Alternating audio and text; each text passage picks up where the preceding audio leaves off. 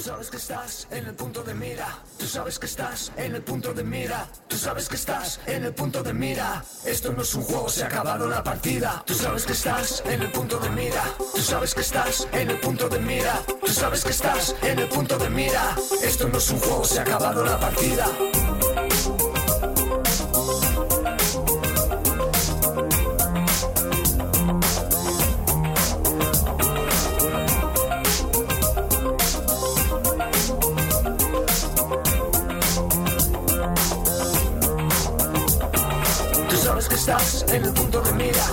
Sabes que estás en el punto de mira. Tú sabes que estás en el punto de mira. Esto no es un juego, se ha acabado la partida.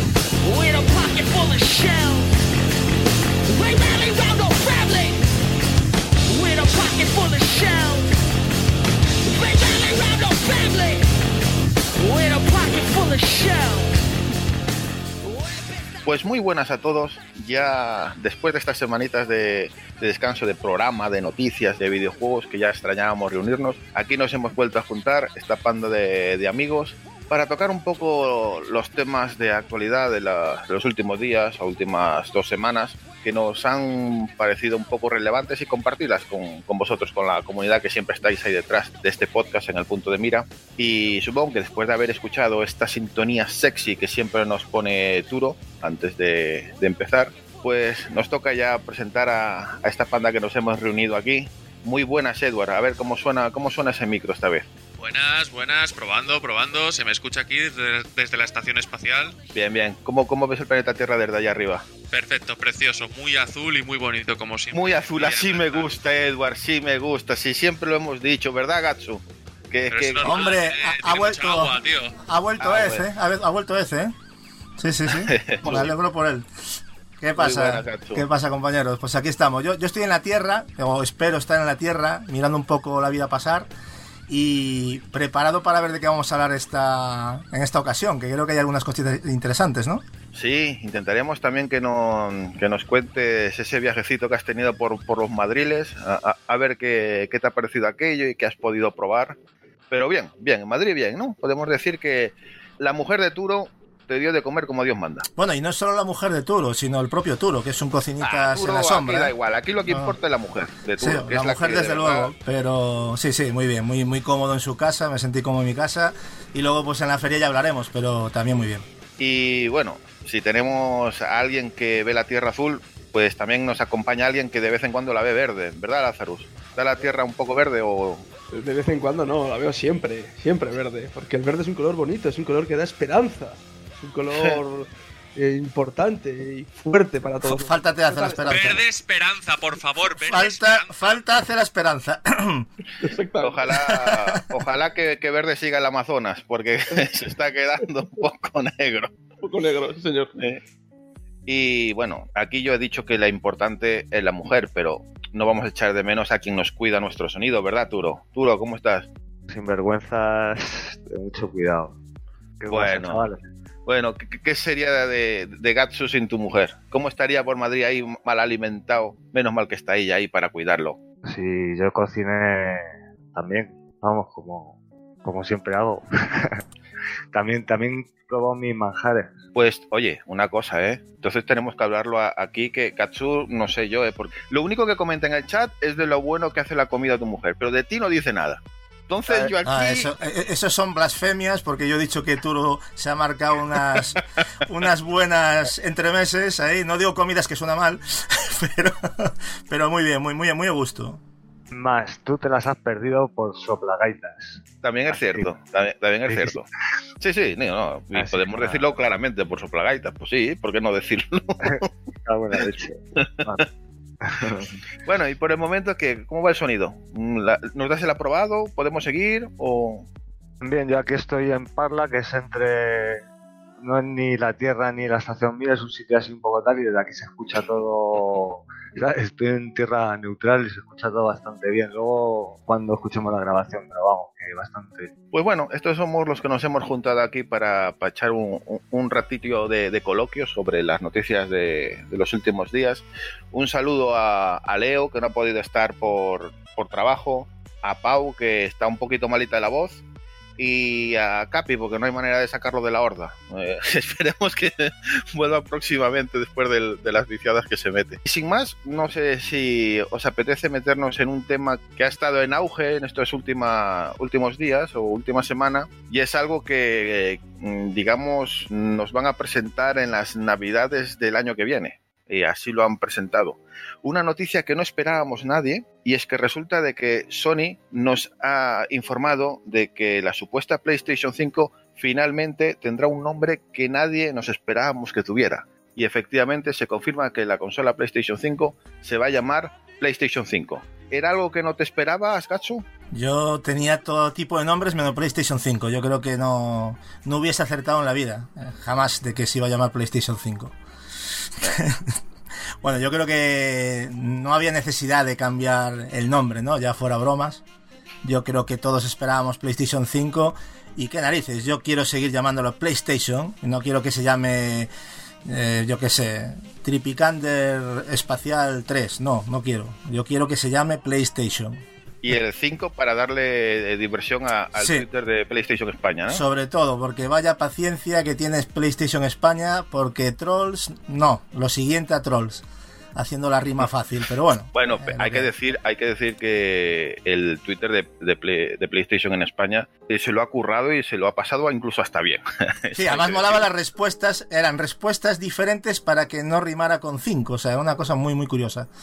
Para que no le hubiera contraataque de troll, ¿no? O sea, muy bien. La verdad es que el, el account manager de PlayStation es muy bien, muy bien. Pero bueno, después de, de que nos informaran de que la consola tenía previsto salir en Navidades de 2020, eso más bien no es que vaya a salir en Navidades, Navidades, sino que abarca un periodo que va entre octubre y diciembre, es el abanico en el que nos moveremos en la salida de, la futura consola y que ya confirmaron que evidentemente se va a llamar PlayStation 5. Todo esto eh, salió tras una entrevista de un medio de tecnología norteamericano que tiene que ya lanzó una exclusiva anterior y ahora vuelve a lanzarla en una charla con Mark Cerny y el capo de PlayStation donde nos dieron más, eh, más datos de la consola, sobre todo en el mando y, y más toques. Pero aquí quería pararme antes de, de adentrarnos en lo que nos han comentado de la consola. Y es que, por ejemplo, ¿no te está pareciendo raro la manera en que se está desvelando de manera oficial PlayStation? Bueno, eh, creo que todos recordamos más o menos cómo se hizo con PlayStation 4. Yo creo que también había bastante como mucha desinformación, no se sabía mucho. Al final salió, creo que fue un evento en marzo, si no recuerdo mal, y se lanzó en, se lanzó en noviembre. Entonces van a hacer a- algo parecido. Está claro que. que- que- Sí, pero es que es raro que los datos oficiales y que vayan soltando a cuentagotas, eh, que si el microprocesador, que si la GPU, que si el disco duro, que, todo, que vayan saliendo en, en un medio afín, supongo que habrá un acuerdo para, para esa entrevista y ir soltando, sin, sin hacer un, acto para toda la prensa, sin presentar nada, o sea, eh, como una pequeña entrevista donde van soltando datos. ¿Vosotros recordáis que esto haya sido así en alguna otra consola?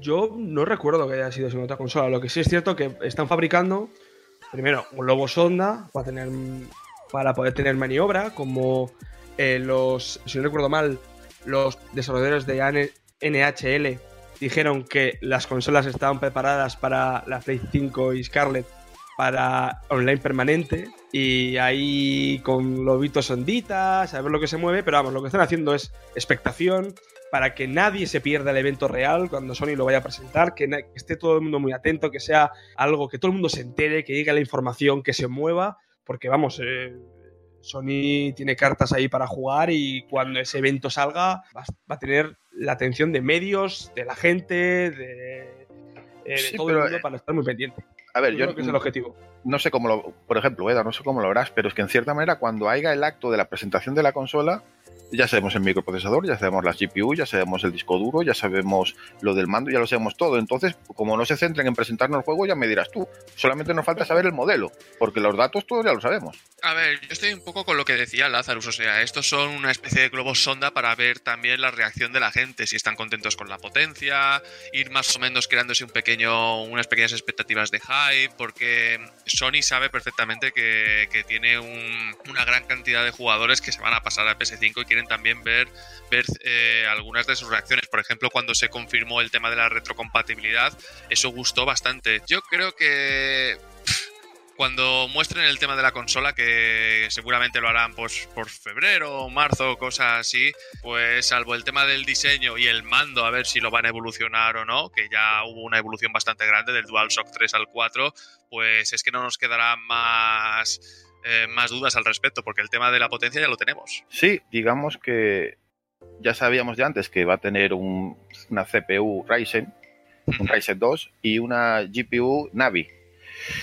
Falta por saber eh, los términos más técnicos, pero bueno, dentro de lo que cabe parece que va, a ser muy similar a, la próxima Xbox. No sé en lo que pequeño puede variar, pero dicen que el gran salto va a ser el disco duro, evidentemente yo aquí tengo mis dudas de si va a ser un SSD que dicen todo el mundo o para que sea súper rápido como dicen que va a ser, que sea más un M2, que sea más bien un chip incrustado dentro de la placa. Que entonces ahí ya la cosa puede cambiar, no sé cómo, cómo va a funcionar el tema. ¿Tú esto te lo has llegado a plantear, Gatsus? Que, la, que el disco duro mm, siendo mm, un M2 pueda venir dentro de la placa, o sea, la placa ensamblado. Sí, sé a lo que te refieres. A ver, realmente están llegando diferentes configuraciones que no están confirmadas por Sony. Prácticamente sabemos mm, lo que va a ser la consola mm, de pe a pa, más o menos, pero con lo del tema del disco duro, yo he llegado a escuchar eh, sobre todo una, opción, porque sabes que los discos SSD, eh, si quieres meter un SSD de un tera, se te va a subir bastante. Entonces se está planteando una opción de, meter un SSD de 500 y uno de 2 teras eh, de 2,5 pero no de SSD, ¿vale? Como el que hay ahora mismo en PlayStation, para, para tenerlo como de, instalación. Mm, yo no sé exactamente qué es lo que va a hacer. Yo me apostaría más por uno de un tera. Ya tirándonos a la piscina, porque Sony va a perder pasta y haciendo cuentas de lo que vale cada cosa, si nos ponemos a comparar todos los, eh, todos los, todo lo que va a llevar a nivel de hardware la consola, sigue sin darme las cuentas de los 500 euros, pero que, que finalmente creo que va a ser el precio, si no 450, 500, ¿no? Es lo que venimos diciendo desde, desde hace tiempo y cada vez se, parece que se va acercando. La prensa por lo menos está diciendo mucho el tema de, de 450, ¿no? Así que no sé, ahí Sony tendrá que decidir. Yo no sé si estos son sondeos o simplemente son malas informaciones o no. Otra cosa que se ha confirmado en esta última entrevista es que el ray tracing de la consola está ejecutado bajo hardware. O sea que eso también incrementa el precio, queramos es o no. Es que, a ver, yo alucino con lo, del, con lo del ray tracing por hardware, me parece una cosa de locos, porque si ahora mismo cogemos la, GPU de, de, Navi, ¿no? Que es la que va a incorporar, que es, es customizada para, especialmente para PlayStation 5.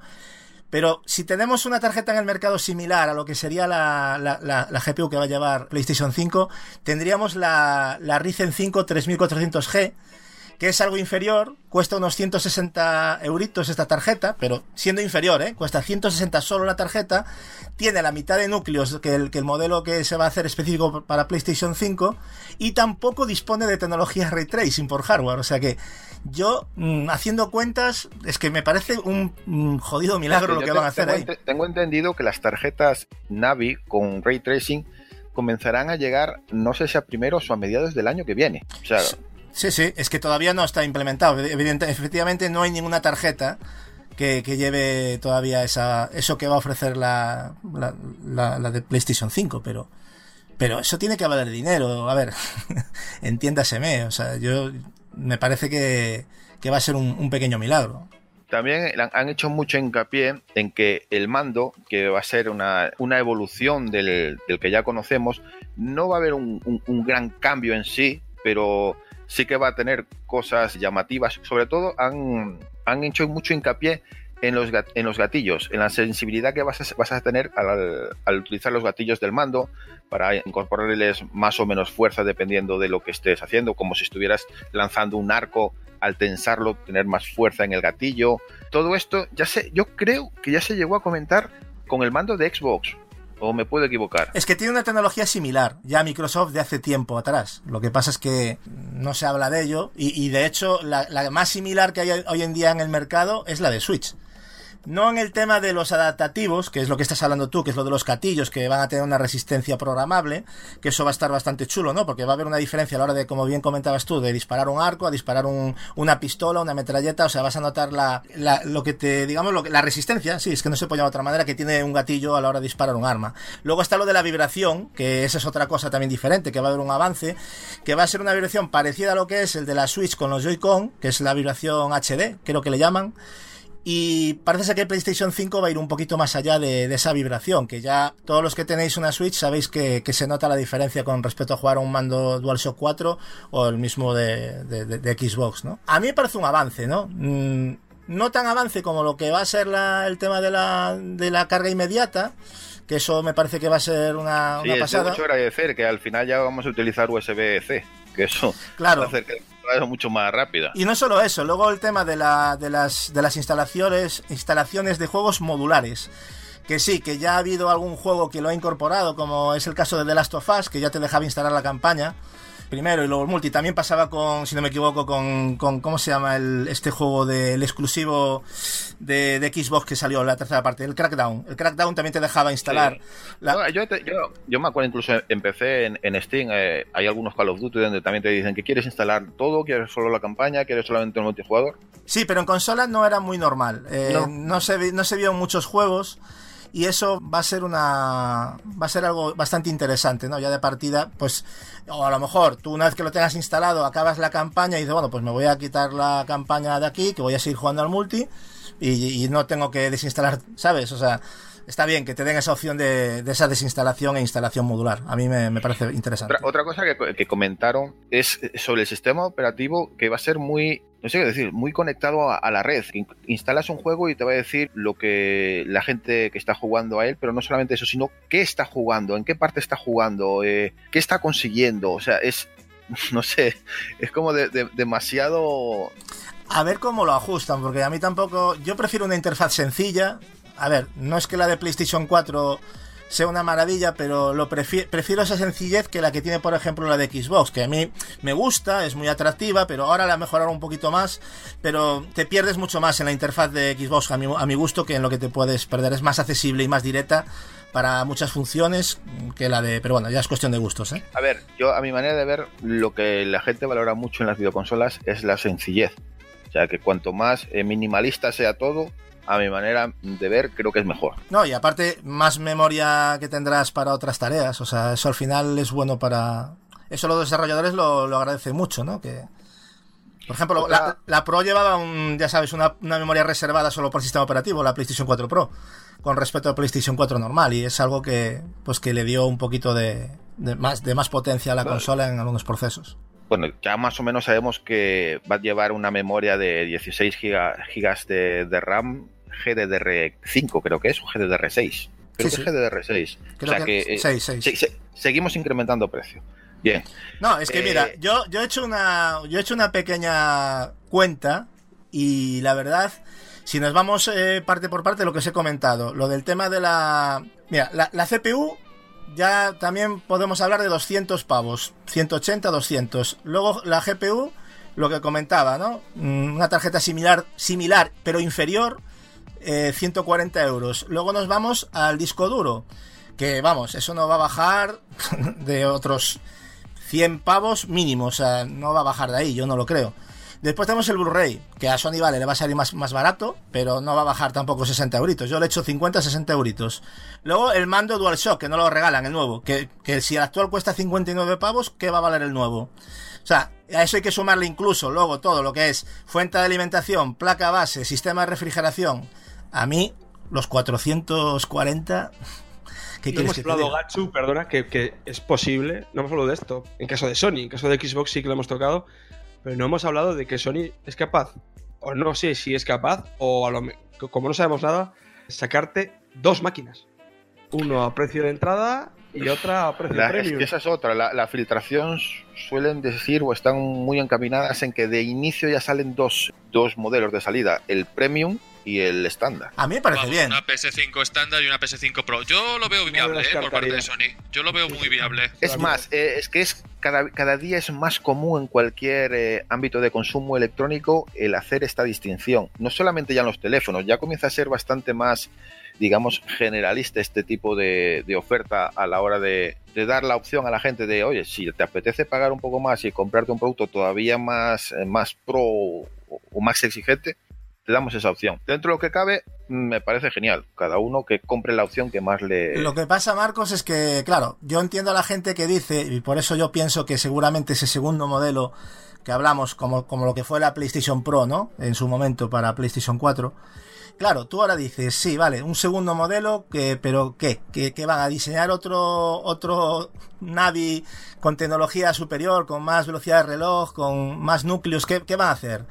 No sé si ya Sony tiene, ya está trabajando en dos, dos GPUs diferentes, yo lo dudo mucho. El procesador va a ser el mismo, seguramente para ambas, pero la GPU es donde puede estar la diferencia. Yo creo que a lo mejor lo que va a hacer Sony, creo, es sacar un modelo con disco SSD más amplio, es muy probable. Yo creo que por ahí pueden ir los tiros y con, bueno, pues un mando más o con, no sé, harán como una especie de pack, pero me cuesta ver un modelo pro de, de lanzamiento. Visto lo que están esto- desarrollando. Re- Realmente esto lo hemos visto con el paso de las generaciones. O sea, te quiero decir, no lo he visto de lanzamiento en ninguna máquina. Bueno, la 360 tenía, a pesar de que la potencia era la misma, tenía varios modelos de disco duro llamado a sí mismo modelo arcade, modelo premium, si tiramos la vista atrás. Ya hemos visto casos no tan. O sea, en de potencia, insisto, eran, eran iguales. Play 3 pasó lo mismo, con modelos Slims, con Super Slims, con más disco duro. O sea, te quiero decir, opciones. Siempre parece que ha habido en, en la misma generación. Ahora, Sí, de salida, incluso- va a ser lo nuevo. La Wii U. Incluso la Wii U. Switch lo acaba de hacer. La Switch Little viene, viene a, hacer, a ser un modelo más básico que la Switch normal, entre comillas, siendo que los mismos juegos valen para las dos. Entonces, no sé, eh, yo creo que no sería para nada una buena decisión, pero estoy con Gatsu que a ver cómo diferencian y en cuánto diferencian. A ver, yo te estoy diciendo lo que la- las, todas las, digamos, los que andan filtrando y dando sus, sus noticias, casi todos vienen a, decir eso. Yo, si tengo que dar mi, lo que me gustaría a mí, estoy más en, en- con Gatsu en que de inicio está la consola estándar e igual dentro de un año o dos, igual que esta vez, saca una Pro para quien quiera un poco más, ya que podrás meterle, yo que sé, una mejor GPU o lo que sea. Pero es que de inicio, eh, en eso sí que le doy mucha razón a Gatsu. Es que como no metan un disco duro más grande, que no sé qué más le, le pueden cambiar. Es que hay, que hay que tener en cuenta que las instalaciones, si ya. A no ser, a no ser que sí que metan una pequeña diferenciación en GPU, que eso no lo sabemos, y la, la estándar, eh, los juegos te vayan, si quieres, a 4K 30 y la Pro 4K 60. Evidentemente, eh, 1080-60, yo creo que es lo mínimo que se tiene que exigir en esta generación. Lo mínimo. Totalmente, totalmente. No, de ahí no va a bajar, es imposible. Vamos, yo no lo veo factible. Además, viendo, viendo lo que se va a montar, porque son unos bichos, ¿eh? Va a haber un salto más de lo que se piensa mucha gente. Lo que pasa es que vamos a notar un gran cambio en el tema del disco, porque las cargas es como volver a la época de los cartuchos, casi. Eso va a ser una, una pasada. Para mí es el grandísimo avance. Pero bueno, que, que ya te digo, que yo creo que el salto gráfico. A ver, el, el, el salto es muchísimo más importante el que se da ahora que el que se dio entre PS3 y PS4. Sí, efectivamente. El salto es bastante importante. No tiene nada que ver. No sé, si, no sé si lo notaremos de inicio en muchos juegos de primera jornada, pero que con el paso del tiempo y que comiencen a exprimir esa consola, esta consola va a dar Porque para mucho, ¿eh? pero para mucho. Y por fin vamos a poder vivir cambios en la IA. O sea, yo creo que va a ser la generación de mejora de la IA, de la inteligencia artificial. Creo que, de hecho, muchos desarrolladores están frotándose las manos porque estaban un poquito limitados por cómo venían las CPUs en PlayStation 4 y, y One. Bueno, y las anteriores generaciones más, pero que no, no había cuello de botella ahí, no se podía trabajar como, como si ahora se podrá trabajar con esta nueva generación. Otra noticia que se ha confirmado, eh, ya la damos por supuesta, pero esto eh, a Lazarus le, le gustará, y es que se confirma que la consola evidentemente viene para sistema físico eh, con Blu-ray de hasta 100 gigabytes preparado para el 4K. O sea que esta vez sí que podremos ver, si queréis, películas en Blu-ray 4K y bueno, también son discos de mucha mayor capacidad. Eso, Lazarus, para ti, gloria bendita, ¿no? Ya era hora. En todos los apartados de mi vida, gloria bendita, esa, esa noticia. Lo Eh, Sí, sí, sí, o sea, está, está clarísimo. A ver, está no hay ninguna duda que aunque el mercado digital haya crecido, discos físicos se siguen vendiendo y, y una gran cantidad. No pueden dejar atrás ese mercado, ese mercado.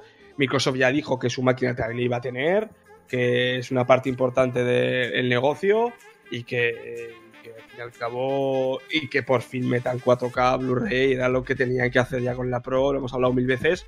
Y era ahora, hombre, era ahora que Bueno. se tiene la patente. Yo, yo le decías para que le siguieras vendiendo las cajas a Edward, no por otra Ah, cosa. bueno, no te preocupes, no te preocupes. Si, si Edward con abrir la caja es suficiente, ya se siente feliz. Y Ya luego lo olerla. vende. Y olerla. Ya luego lo vende. Lo, lo Que compra, tenga lo disco, huele no, eso lo de menos, pero que tenga acá. Eh, El olor es importante, Edward, estoy contigo. El olor es importante. La primera obertura y ese primer airecito de, Sí. de juego nuevo es, lo bonito. Pero os, do- os doy esta, esta cosita que, que os hace ilusión y os gusta porque sois coleccionistas, pero contra prestación, la noticia también salió, creo que fue ayer o hoy mismo, ahora lo dudo. Pero el nuevo mando de PlayStation viene también preparado para ser independiente. Es decir, que tiene vistos que estar muy enfocado también e impulsar lo que es PlayStation Now para en un futuro o no sé si de salida poder jugar, utilizar PlayStation Now en PC, en televisor o en cualquier otro aparatito que pueda jugar bajo streaming. Con lo cual, parece ser,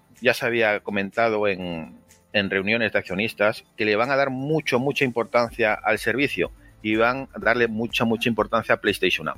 Cosa que ya veremos porque también es un sistema que requiere potenciar la calidad del servicio, sobre todo en la calidad de, de vídeo, porque es un válgame el cielo. Pero parece ser que el mando de la consola viene ya con intención de ser también independiente. No sé cómo, cómo veis Hablando eso. de eso, Marcos, es interesante, o sea, las ganas que tengo de ver las presentaciones de las consolas porque van a ser una declaración de intenciones global y sobre todo a nivel tecnológico tengo ganas cómo van, o sea, porque ya sabemos que hay un soporte para Game Pass y para el, el xCloud y para toda historia. Sony tiene que preparar algo parecido y a ver cómo nos, cómo nos venden el tema de jugar donde sea, jugar donde quieras. O sea, con, con One y PS4 queríamos ver juegos o continuaciones de juegos que ya queríamos ver o lo que era la potencia. Y- Y ahora también, pero ahora a nivel tecnológico lo que van a poder hacer de más las consolas vuelve a tomar otra vez una partida importante, como ya pasó con 360 en su momento, o inclusive con la Play 3 también. ¿Qué más van a poder hacer, no? Ah, Pues eh, eh, con 360 se podía pues, escuchar música mientras jugabas, pues no sé qué, pues lo otro, era un paso más, un centro multimedia. Ahora, ¿qué van a poder hacer más? Para una va a ser un centro, eh, digamos, tu propio servidor, la otra va a poder transmitir PSNA, no sé qué. Vamos a ver lo que nos toman y eso va a ser eh, una carrera muy importante. Va a estar muy bien. Yo tengo muchas ganas de verlo. Yo sinceramente, yo mi consejo, y yo aquí no soy, soy un don nadie en este sentido, pero mi consejo si pudiera hablarles es, en la presentación de las consolas, solo centraros en las consolas. el streaming para otro programa, porque entonces vamos a tener un efecto one con lo de TV, TV, TV y me lo veo venir.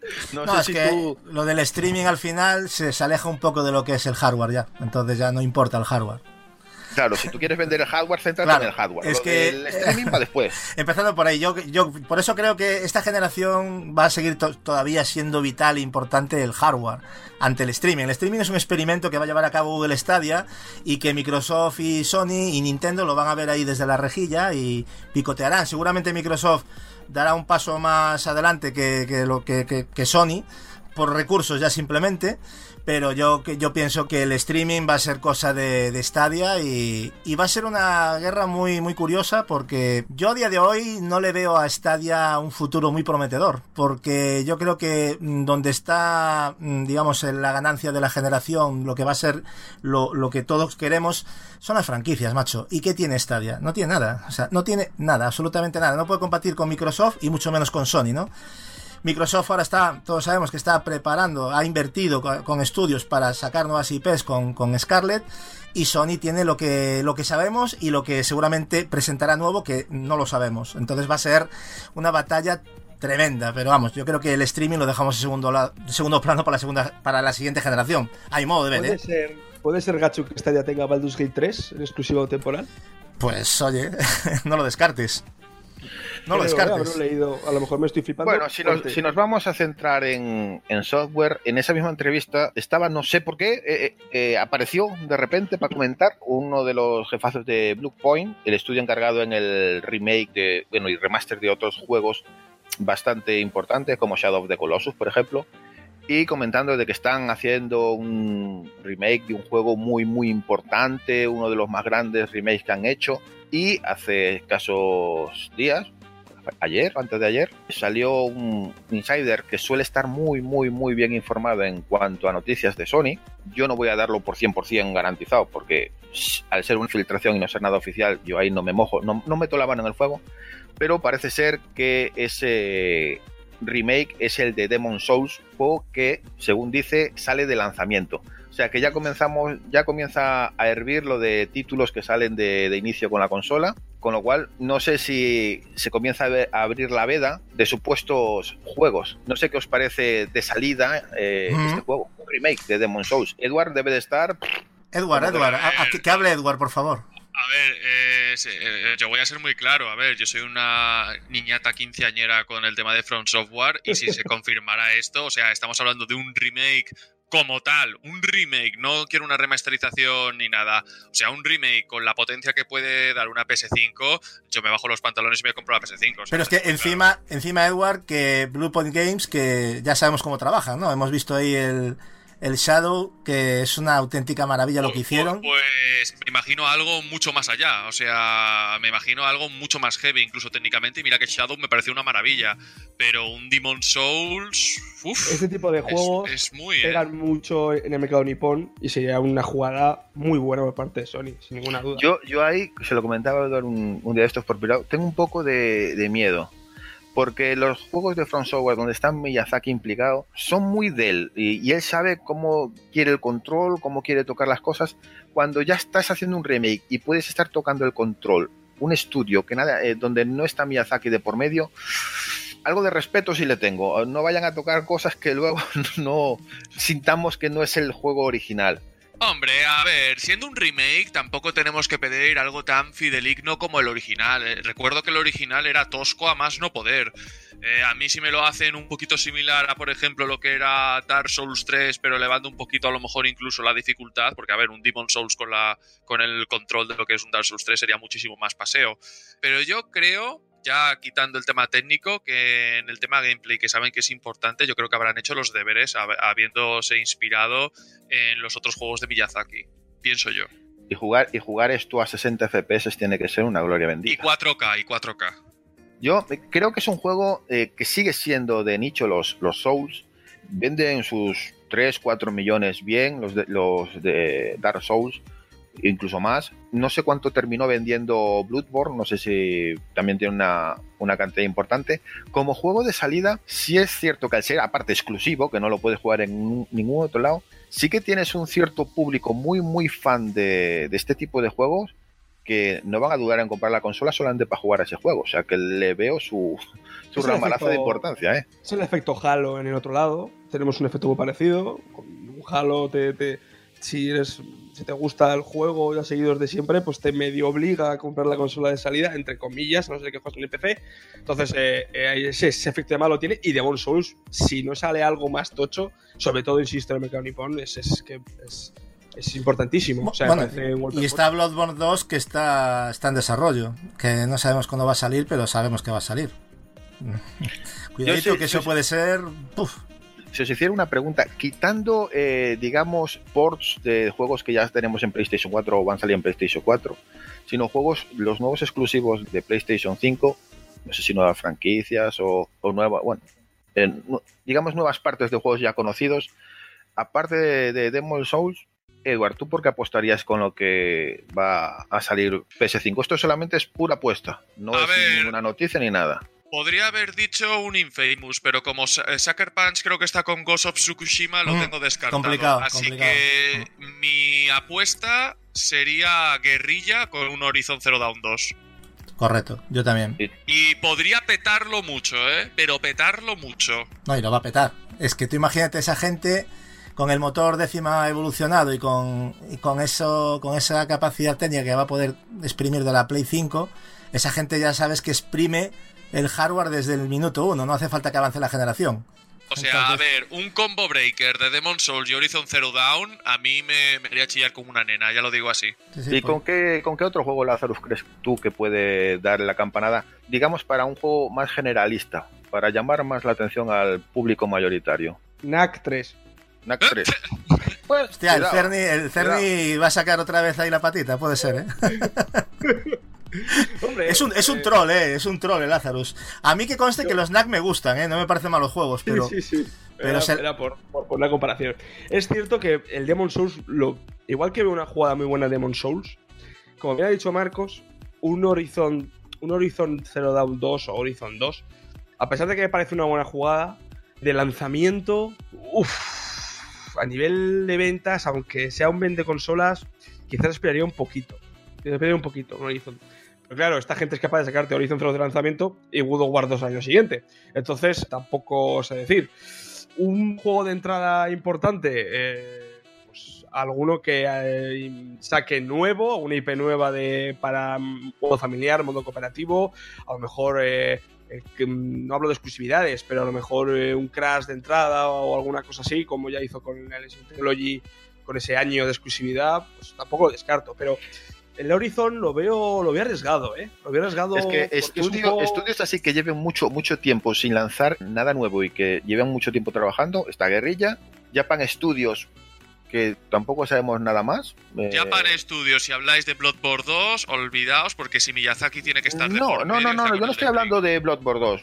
Eh, estoy hablando de Japan Studios. De, Japan Studios tiene más cosas aparte de, de financiar Bloodborne con, con From Software. Te da mucho tiempo ahí. Entonces, no sé qué más estudios por ahí llevan tiempo sin, sin hacer nada o estar muy calladitos. Pero bueno, ya, veremos. Yo diría, a ver, yo todavía creo que hay una posibilidad de que salga un Spider-Man 2.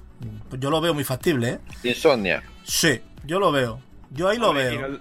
Y no, dudéis que un Last of Us eh, 2 Remaster. A ver, es que, a ver, una, una cosa, a ver, yo, yo lo que pienso, ahora fuera bromas, va a haber muchos títulos intergeneracionales, o sea que tampoco nos tiremos la... A ver, Lo yo que no pasa creo... siempre, el, el primer yo, año. yo no lo creo, sinceramente. yo, yo- creo que podrás coger tu copia de PS4, la pones en PS5 y tendrá su, su actualización. Eso lo hace otra compañía, ¿eh? No sé yo. va- vamos a esperar porque las noticias es que están trabajando en la retrocompatibilidad. Todavía Sí. no está completa, no está eh, para todo, no está garantizada. Entonces, es- eso quiere decir que todavía están trabajando y tienen sus problemas y, y intentarán hacer lo mejor que pueda. Hay que Pero recordar yo- que yo- funcionan Yo hay un juego- muy bien a nivel de ventas, ¿eh? Yo hay un juego que, que, que, bueno, casi nadie pone en las quinielas, yo sé que es complicado, pero como pienso que la primera parte, aunque costó, creo que fueron 5 años desarrollarla, pero claro, eh, ahora el juego, hacer una segunda, es como Horizon Zero Dawn 2, no va a ser tan complicado la primera parte que, que hacer la segunda. Yo todavía tengo esperanzas, no sé si de lanzamiento, pero yo creo que en el primer año nos va a caer el God of War Ra- Ragnarok, seguro. es que no sé por qué tengo una, tengo una intuición de, Sí. que, de que lo van a lanzar. Pero yo también, o sea, eso, eso es seguro. Es menos lo veo ambicioso más que para el segundo año, segundo año. Si el primer año, Es menos ambicioso que Horizon Zero Dawn a nivel, a, a nivel de desarrollo. Es un poquito más lineal. Horizon Zero Dawn es Exacto, también. Es inmenso. más amplio. Estoy, ahí estoy acuerdo con Gachu que of War Ragnarok o God of Ragnarok. War mata a todo Ragnarok. Dios podría ser inteligente.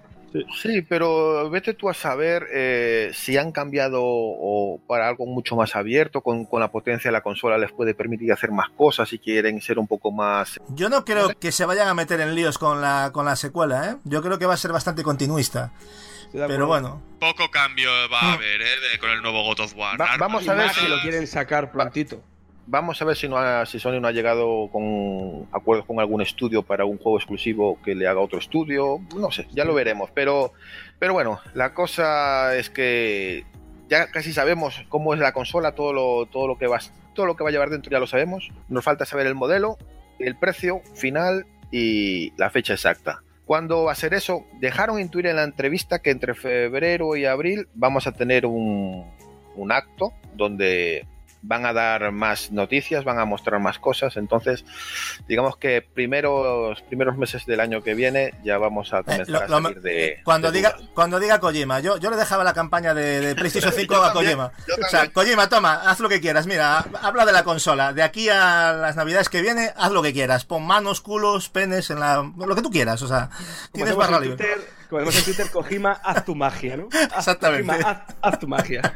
Es que demasiado, es demasiado. Bueno, no nos olvidemos de Gran Turismo también, ¿eh? que seguro que va de lanzamiento con la consola. Eso... Además, iba a hablar sobre Gran Turismo en el tema de los gatillos con Eh, resistencia. eh, amigo, que por eso- de conducción Exacto. puede estar, puede estar muy bien, ¿eh? Los adaptativos tienen que sacar hardware que los vaya. que la gente pueda probar. Entonces yo creo que. ten- tengo muchas ganas, tengo muchas ganas de saber eh, para cuándo va a ser esas VR 2. Van a caer seguro. Te- digo mi apuesta. VR2. Te digo mi apuesta. Vida. De, lanza- de lanzamiento con la Play 5. Ya verás. Pienso Ya. como Gatsu. Va- Al- va- al lo final- va a romper, lo va a romper, ya verás. Al final, entre la consola, el juego y las gafas, me voy a gastar lo que cuesta un Que habrá gente que dirá, que, que cojo, que luego, luego vas a la realidad y piensas en los billetes y dices tú, joa, pero es que lanzar tanto hardware de golpe, la gente no tiene dinero para comprar tanto. Te lo compro. Pero tampoco es que las VR sea, son, de un público más mi- minoritario. Tampoco es como lanzar dos consolas. Yo creo que veo más probable que, que, que presenten un modelo de PlayStation 5 y las VR que dos modelos de PlayStation. Para mí, Pero ¿eh? si siempre estamos con la cantinela de zancar las gafas pensando solamente en un público minoritario, algún día tienen que ir pensando en expandirse a un público mayoritario, porque si no, esto siempre se va a quedar en una cosa de nicho. A ver, lo que, lo que, lo que, Yo, yo, yo creo que las gafas, si quieren presentar una VR2, necesitan espacio. O sea, necesitan que la gente piense por y para gafas. Entonces puede ser que tenga razón, que, ese, que el mismo año decían sacar las dos, yo, quizás más inteligente, un año máquina, año siguiente, tres, conferencia, lo que sea, presentamos VR y el año siguiente, Navidad, son las, las VR2 con su propio tal, lanzamiento, marketing. Veo que una cosa como mejor, según para qué tipo de jugador, puede eclipsar a la otra. ¿no? O sea, es... no sé. Yo, yo coincido contigo, por eso lo comentaba, ¿no? Que es una apuesta así muy rocambolesca mía, pero que, que podría ser, podría darse y, y aparte sería, no sé, sería estupendo ya de primeras ver la- las diferencias que va a haber, ya no solo por las nuevas gafas, que espero que sean inalámbricas, sería, sería la leche. Es mucho soñar, muy eh, húmedo, pero si fueran inalámbricas sería la leche, y si no, pues que hagan los ajustes que tienen que hacer porque evidentemente no eran la cosa Eh, más cómoda. De inicio sabemos, y está confirmado por ellos, que las VR que ya tenemos eh, en el mercado son totalmente compatibles con PlayStation 5. O sea, con lo cual, para iniciar los que ya la tienen, todavía a poder seguir dándole uso en PlayStation 5. Entonces, los moves son compatibles en PS3, PS4 y PS5. Hay que reciclar. compatibilidad. Toma, hombre. Hay que reciclar, hombre. hab- habla tú de Microsoft luego, ¿eh? Madre mía. Pero bueno, con todas estas noticias, digamos que nos hemos puesto al día de cómo está la futura eh, PlayStation 5. Y bueno, sí, ha habido otras noticias que sinceramente le han dado mucha importancia, pero vamos, eh, en plan prensa rosa, porque se ha anunciado que Shadow Lady ha dejado el cargo. No se sabe muy bien si lo ha dejado, si, si lo han despedido, si no ha estado de acuerdo, pero bueno, se, se ha marchado y que ha habido unos despidos de personal, sobre todo de marketing en PlayStation Europa, centrado en, en Inglaterra. A mi manera de ver, no le he dado mucha importancia porque es algo que veo bastante común en las grandes empresas, sobre todo cuando se van a lanzar nuevos productos, el renovar personal, en el, cambiar políticas, o sea que es bastante, bastante normal. Eh, pasa también en Microsoft, pasa también en Nintendo, pasa en todas. Con lo cual, nosotros en ese sentido, si nos vais a preguntar por eso, le damos la importancia relativa. A no ser que alguien quiera decir algo, pero a mi manera de ver, me parece que es algo bastante que tenemos que darle una importancia bastante relativa. Algo normal, ¿no? En este tipo de empresas, ¿no? También en estilo, pero vamos, el hombre lo ha hecho, lo ha hecho de 10. A mí me parece su trabajo. Sí, sí, no, y además ha estado treinta y Muy pico bueno. años, o sea, el Trabajo- finiquito o, o el retiro va a ser bien pagado, Va a ser ¿eh? va a ser bien pagado, o sea, por él no tengáis miedo. Estamos todos de acuerdo que ha hecho un trabajo excepcional y desearle muchísima suerte y el que, y el que venga lo haga y por lo menos igual de bien. Y bien, para finalizar eh, es- este paréntesis que hemos tenido con PlayStation 5, hemos querido preguntarle a nuestra audiencia por una encuesta que hemos puesto en, en Twitter y también quisiéramos leer algunos comentarios de cómo palpan la, la gente que nos sigue PlayStation 5, cuánto les, les está interesando, si tienen hype ahora, si todavía están muy comedidos. Katsu, sé que tú has estado ahí pendiente de la encuesta, no sé si nos puedes comentar cómo, cómo ha quedado la- las opciones y si hay algunos comentarios interesantes por ahí. Pues mira, eh, ha, ha tenido, a- aparte de, de- de darle las gracias a la gente porque ha sido una encuesta que en la que ha participado un montón de gente, creo que ha sido la encuesta que más gente ha participado. Yo no sé si es porque es el tema Sony, no lo sé, pero pero la verdad es que ha sido bastante curioso. Lo que veníamos a preguntar aquí a la audiencia era lo siguiente, ¿no? Tras la confirmación oficial, aunque ya más que sabida, de que en 2020 tendremos en el mercado la nueva PlayStation 5, nos gustaría saber vuestras intenciones de compra. Y la verdad es que ha quedado bastante curiosa, porque un 26% dice que va a continuar con su PlayStation 4 actual. Un 30% dice que se la va a comprar de salida y un 44% dice que se va a esperar un poco más. O sea, me pareció bastante curioso de primeras, mucho continuismo y esperar, ¿no? Porque si juntamos los dos porcentajes, un 70% no va a comprarse la consola. O sea que...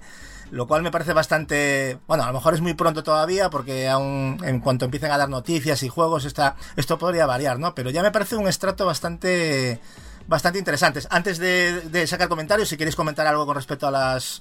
¿Qué os parece? Porque a mí me pareció bastante curioso. Mm, Yo tengo la sensación de que eh, lo que comentaba al principio, presentar esta información de datos en una, en una revista sin imágenes, sin juegos, sin tal, todavía como que la gente lo coge en frío. Yo, guardando esta encuesta, que me gustaría guardarla, quisiera volver a hacer la misma una vez que hagan el acto de presentación con juegos. Y compararla, sí. Estaría bien. Es que, es que la cosa, la cosa va a cambiar, vamos a ver, es que es muy pronto, es que ni yo mismo lo tengo claro. O sea, hasta que no me la enseñen, precio, eh, posibilidades, juegos de salida y demás, yo de momento me mantengo en stand-by. No, Yo, yo es que es la primera vez que veo una intención de compra tan, tan baja. no es Claro, normal, Gatsu. yo eh, lo que voy es que la presen- la presentación de, de los datos de la consola, lo que va a ser la consola, así en frío, en una revista, yo creo que la gente no, no lo ha palpado, no, no lo siente como una presentación, no lo siente como algo importante. Y por eso noto que la cosa está todavía súper fría. Entonces, por eso tengo mis dudas de que esta estrategia de comunicación todavía no la he entendido muy bien, pero bueno.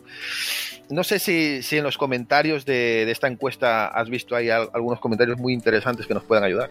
Bueno, pues eh, también ha habido una bastante, bastante amplia participación, ya no solo en el cliqueo en el voto, sino que la gente ha dejado algún comentario, vamos a sacar alguno. Por ejemplo, Lorbita dice que de salida y con seguro del game, aplicando renove, o sea que Lazarus está ya dando vueltas al edificio corriendo con una pandereta.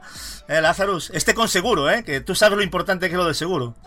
Pásame, pásame su Twitter, que voy a hablar con él un poco. Sí, sí, sí, ese es buen cliente, ¿eh? Esos son de los que os dan a vosotros Es- es- los... Eso, eso tenemos que decirlo, pero vamos, eh, a fuego tenéis que gradarlo. Eh, las primeras, o sea, cuando vayáis a comprar una consola de salida, lo más importante no es la consola, es comprar el seguro, es, es hacer el seguro. Porque Exactamente. siempre las primeras unidades, cuidado con ellas. El porcentaje de salida con consolas con seguro es, bueno, yo mismo me las hago, o sea, creo en ese tipo de cosas y, y es bastante alto, sí. Bueno, yo, y en los seguros de los juegos, yo ya cada vez que voy, ya cada vez ya menos me lo preguntan, ya, ya, ya me conocen. Me- yo siempre, nunca, nunca hago seguro, pero si vais a junto a Lazarus a hacerlo, porque así ayudáis. Pero yo hablo de mí. yo, te enganchará yo, madre mía. Yo, yo digo, un- es un euro solo, y yo, ya, pero es que tú imagínate, si tengo 300 juegos, me acabo de ahorrar 300 euros, y ya se me queda callado, ya digo, hostia, pues vale, me callo, me callo. No me ha petado un juego solo, yo los cuido mucho, los juegos, no... Yo qué sé, a mí, mm, para mí fue un ahorro. Yo con juegos no lo suelo hacer, pero con consolas sí. No, yo con consolas la- lo hago siempre, ¿eh? Que tengas críos por casa, mascotas, Claro. algún riesgo potencial, un euro no es dinero, pero si eres un jugador habitual, ese euro nos lo ahorramos sin ninguna duda. Efectivamente. Bueno, y por sacar más comentarios, Eva Farto dice, a día de hoy pienso que esperaré un poquito antes de comprarla, que tenga algo de catálogo primero, ya que a mi PlayStation 4 aún le queda vida mientras la 5 se asienta. Bueno, no, no sé qué opináis, me parece Tiene, también... tiene mucha razón. tiene su sentido. Es que aunque parezca que no, hay mucha gente que se suele esperar eh, un año o dos antes de pasar a la siguiente generación, pero mucha, ¿eh? Pero piensa que es lógico, Marcos. A ver, hay mucha gente que a lo mejor tiene títulos pendientes o está esperando lanzamientos a que bajen de precio. O sea, eh, al final, ninguno de los que estamos aquí, ni nuestros oyentes, eh, se pasa todos los juegos del catálogo de una consola. Y si la pueden No, amortizar lo máximo posible. Exactamente. Y si No, la no, pueden nadie. amortizar lo máximo posible, pues luego se pegan un buen cambio de generación y encima habrá más catálogo que puedan disfrutar que nosotros de salida, por ejemplo. Yo lo veo bien. Bueno, Xenocupra dice, yo si puedo seguir jugando a mis juegos de PlayStation 4 en la 5 me la pillo de salida. Pues mira, Xenocupra, te confirmado lo que comentábamos antes, vas a poder jugar porque Sony en principio lo que ha dicho, aunque ha dicho que está trabajando en ella, pero que va a ser que va a haber retrocompatibilidad con Play 4. No sé, no sé si con Play 3 o con las anteriores, pero con Play 4 seguro. También tenemos a Mako Kang Soldier que dice, si, si me la puedo permitir y hay plan renove de pole position. Otro cliente tuyo, Lazarus. Aquí tienes aquí plan renove. Solo le faltó decir game, ¿no? Aliet, Muy bien, eh, muy bien. Ailet, la luluneta, dice, me la pillaré de salida. Confisa, ¿no? Pero que se la va a pillar. Y tenemos por aquí también, a ver, dice Hernangar, yo esperaré, soy papá X2, será que tiene dos hijos, no, no lo sé. Y eso hace que tenga un montón de juegazos por disfrutar en PlayStation 4, así que voy a ir con una generación de retardo. Bueno, hombre, si, si todavía tienes ahí... Pero es lo que comentaban los compañeros, ¿no? Que, que yo creo que todos tenemos juegos atrasados, o sea, yo creo que es querer dar el paso a tener algo, un hardware mejor y ver los juegos mejor, a lo mejor, ¿no? Más que otra cosa. Nosotros te animamos que vayas a la tienda de Lazarus y hagas el plan renove. Y Albert Royce dice, el primer día a primera hora, y si, y si me arriesgo a los fallos de la consola y que saldrán sin juegos y bla, bla, bla, seis años que llevo con PlayStation 4, cero fallos. O sea, como que está criticando que mucho bla, bla, bla de que la Play... A ver, consolas malas han tanto de Microsoft como de Sony como de Nintendo. Todos los lados. Que sí, que Nintendo tiene la, la más, la mayor fiabilidad. Pues pregúntamelo a mí, que cuando fui a comprar la 3DS me petó la consola. Pues mira, yo te diría que no, pero es que eso es que al que le toque, pero como digo yo, para eso están, para eso están la- las garantías, ¿no? Estaba falta de magia tu 3DS, es el problema. Sí, no tenía. Yo es que no iba yo preparado para la magia, yo creo que era eso, fue culpa mía. Eh, Exacto. Exactamente. Angulus dice, tengo muchos juegos de PlayStation 4 en la estantería sin empezar. Y también hay muchos que me quiero comprar. Teniendo en cuenta que le saco el platino a todo, me llevará bastante y no veo necesario comprarme la PlayStation 5 hasta pasados dos, dos o tres años. Bueno, yo Angulus te diría que esperes a la PlayStation 7, porque si estás a con platinos... con platinos. Sí, yo creo que ya no sé vosotros cómo lo veis, chavales, pero si te, se te ocurre Ah, platinarlo todo, madre mía. Igualmente, igualmente, si tiene la retrocompatibilidad y su cuenta va asociada, sería lo mismo, ¿sabes? Sí, sí. Giovanni Alain va de salida, pero todo dependerá del precio, ya que por esta parte del mundo los inflan demasiado. Aún recuerdo que la PlayStation 4 que estaba en 400 dólares terminé pagando 550 en su día de salida y era la edición básica sin juego. Sí, claro.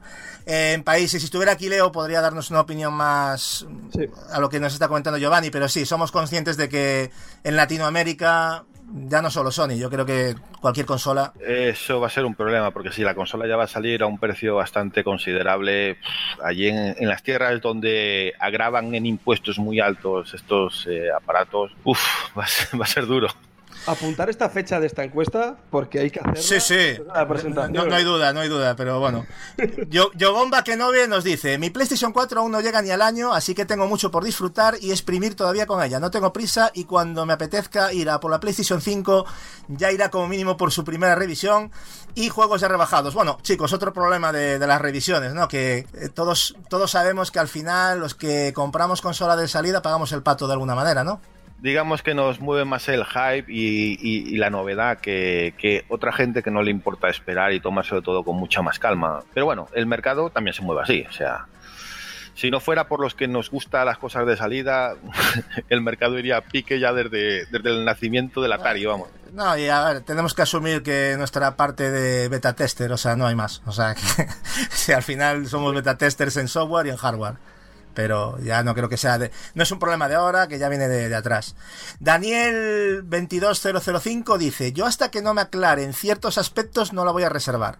Me raya sobre todo en ciertas dudas como su formato físico y rumores en cuanto a instalar todo o en fragmentos. En otras palabras, todo el juego o si solo campaña y el multiplayer no.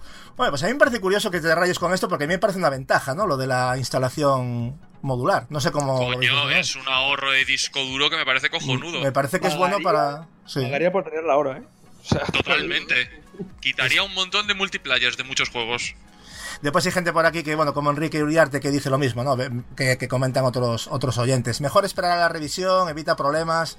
Y después juegos más baratos y buen catálogo de inicio con los juegos del Plus. Claro, es que luego hay todo tipo de, de consumidores, ¿no? Hay consumidores que vamos más al tema de salida y comprar los juegos de lanzamiento. Y hay gente pues que se va, pues, oye, a mí me parece muy bien. Eh, es, una, es una buena opción, ¿no? Ir, esperar a que baje un poco de precio, tirar un poco del plus. Pues oye, cada uno con su economía, ¿no, chicos? Es así. También hay que ver la importancia que le meten a, PlayStation Now si lo hacen interesante con, con la nueva consola. Hay muchas cosas que la. Bueno, no, como bien decía Lazarus, vamos a guardar esta, esta encuesta para cuando la anuncien de verdad y presenten todo. Voy a sacar un par de ellos comentarios más y finalizamos, si te parece, ¿eh? Porque hay, sí. dos, hay, hay aquí dos. Bueno, Juan Manuel García dice: Yo me la pillaré pasado un año así, cuando salgan las reediciones. eh, desde las tres luces rojas de 360 le cogí miedo a pillarlas de salida. claro, pues claro, es, es- claro, es que al que le toca al final, vamos a explicarle nosotros que no pasa nada, claro. A ver, no es que digamos que no pase nada, pero evidentemente es un poco lotería. Luego hay algún troll por aquí que dice, con perdón, John Knight, que dice: Aún estoy esperando para comprar la, la PlayStation 4. Pues tío, pues tú con calma que. que- Pues sí, sí, nuestro consejo es espérate a que salga la 5 porque con el plan renove va a haber de segunda mano PlayStation 4 regalá. Y de- después tenemos aquí un amigo de Lazarus, que, o, o la cuenta de Lazarus mm, pirata, yo creo que es. César Bruna dice: Me compraré la nueva Xbox, gracias. Un aplauso para este hombre que ha venido, ha venido a trolearnos la encuesta. Ha venido a trolearnos. Sí, sí, sí. Sí, sí, me ha sí. costado una cena, ¿eh? Que ese tío fuera ahí a poner. Maravilloso. Nada, que bueno, hay, hay, un, hay un montón de. Mira, voy a leer uno más de Fran Dastora, pero hay, es que hay un montón de ellos más. Me la compraré de salida, pero claro, antes tengo que ver los juegos. Tiene que haber al menos dos exclusivos que me interesen anunciados para el primer año. Pues yo creo que dos los vas a tener y más o menos, si se cumple un poquito lo que comentábamos aquí, ¿verdad, chicos? Que no creo que sea descabellado. No, y para que veas la importancia de los exclusivos a la hora de, elegir. Pero bueno, agradecer a toda esta gente que ha participado en la encuesta y repetimos, queremos guardarla porque probablemente hagamos la misma encuesta una vez que sea anunciada y veamos precio, fecha y el modelo en sí, para ver qué importancia repercute la imagen y el hype a la hora de cambiar o mantener nuestra, nuestras opciones de comprarla de inicio o no. Y sin más, creo que vamos a cerrar ya este tema de PlayStation 5. Próximamente haremos otro centrándonos en todas las noticias de la nueva Xbox para darle también su, su hueco. Esperemos tener más novedades porque en Xbox sí que están como mucho más calladitos. Más o menos tenemos la idea, pero están bastante más, más parco en palabras. Pero nuestra, nuestra intención es esa. Eh, sin más, Duro, que andas por ahí. ¿Qué te parece si hacemos una pausita y le ponemos un tema así musical de esta actividad que ha habido hace poco, el Mundial de League of Legends? Que han sacado un tema musical bastante interesante. ¿Te apetece para tomar un descansito? Ojalá yo. Pues venga, ahora volvemos.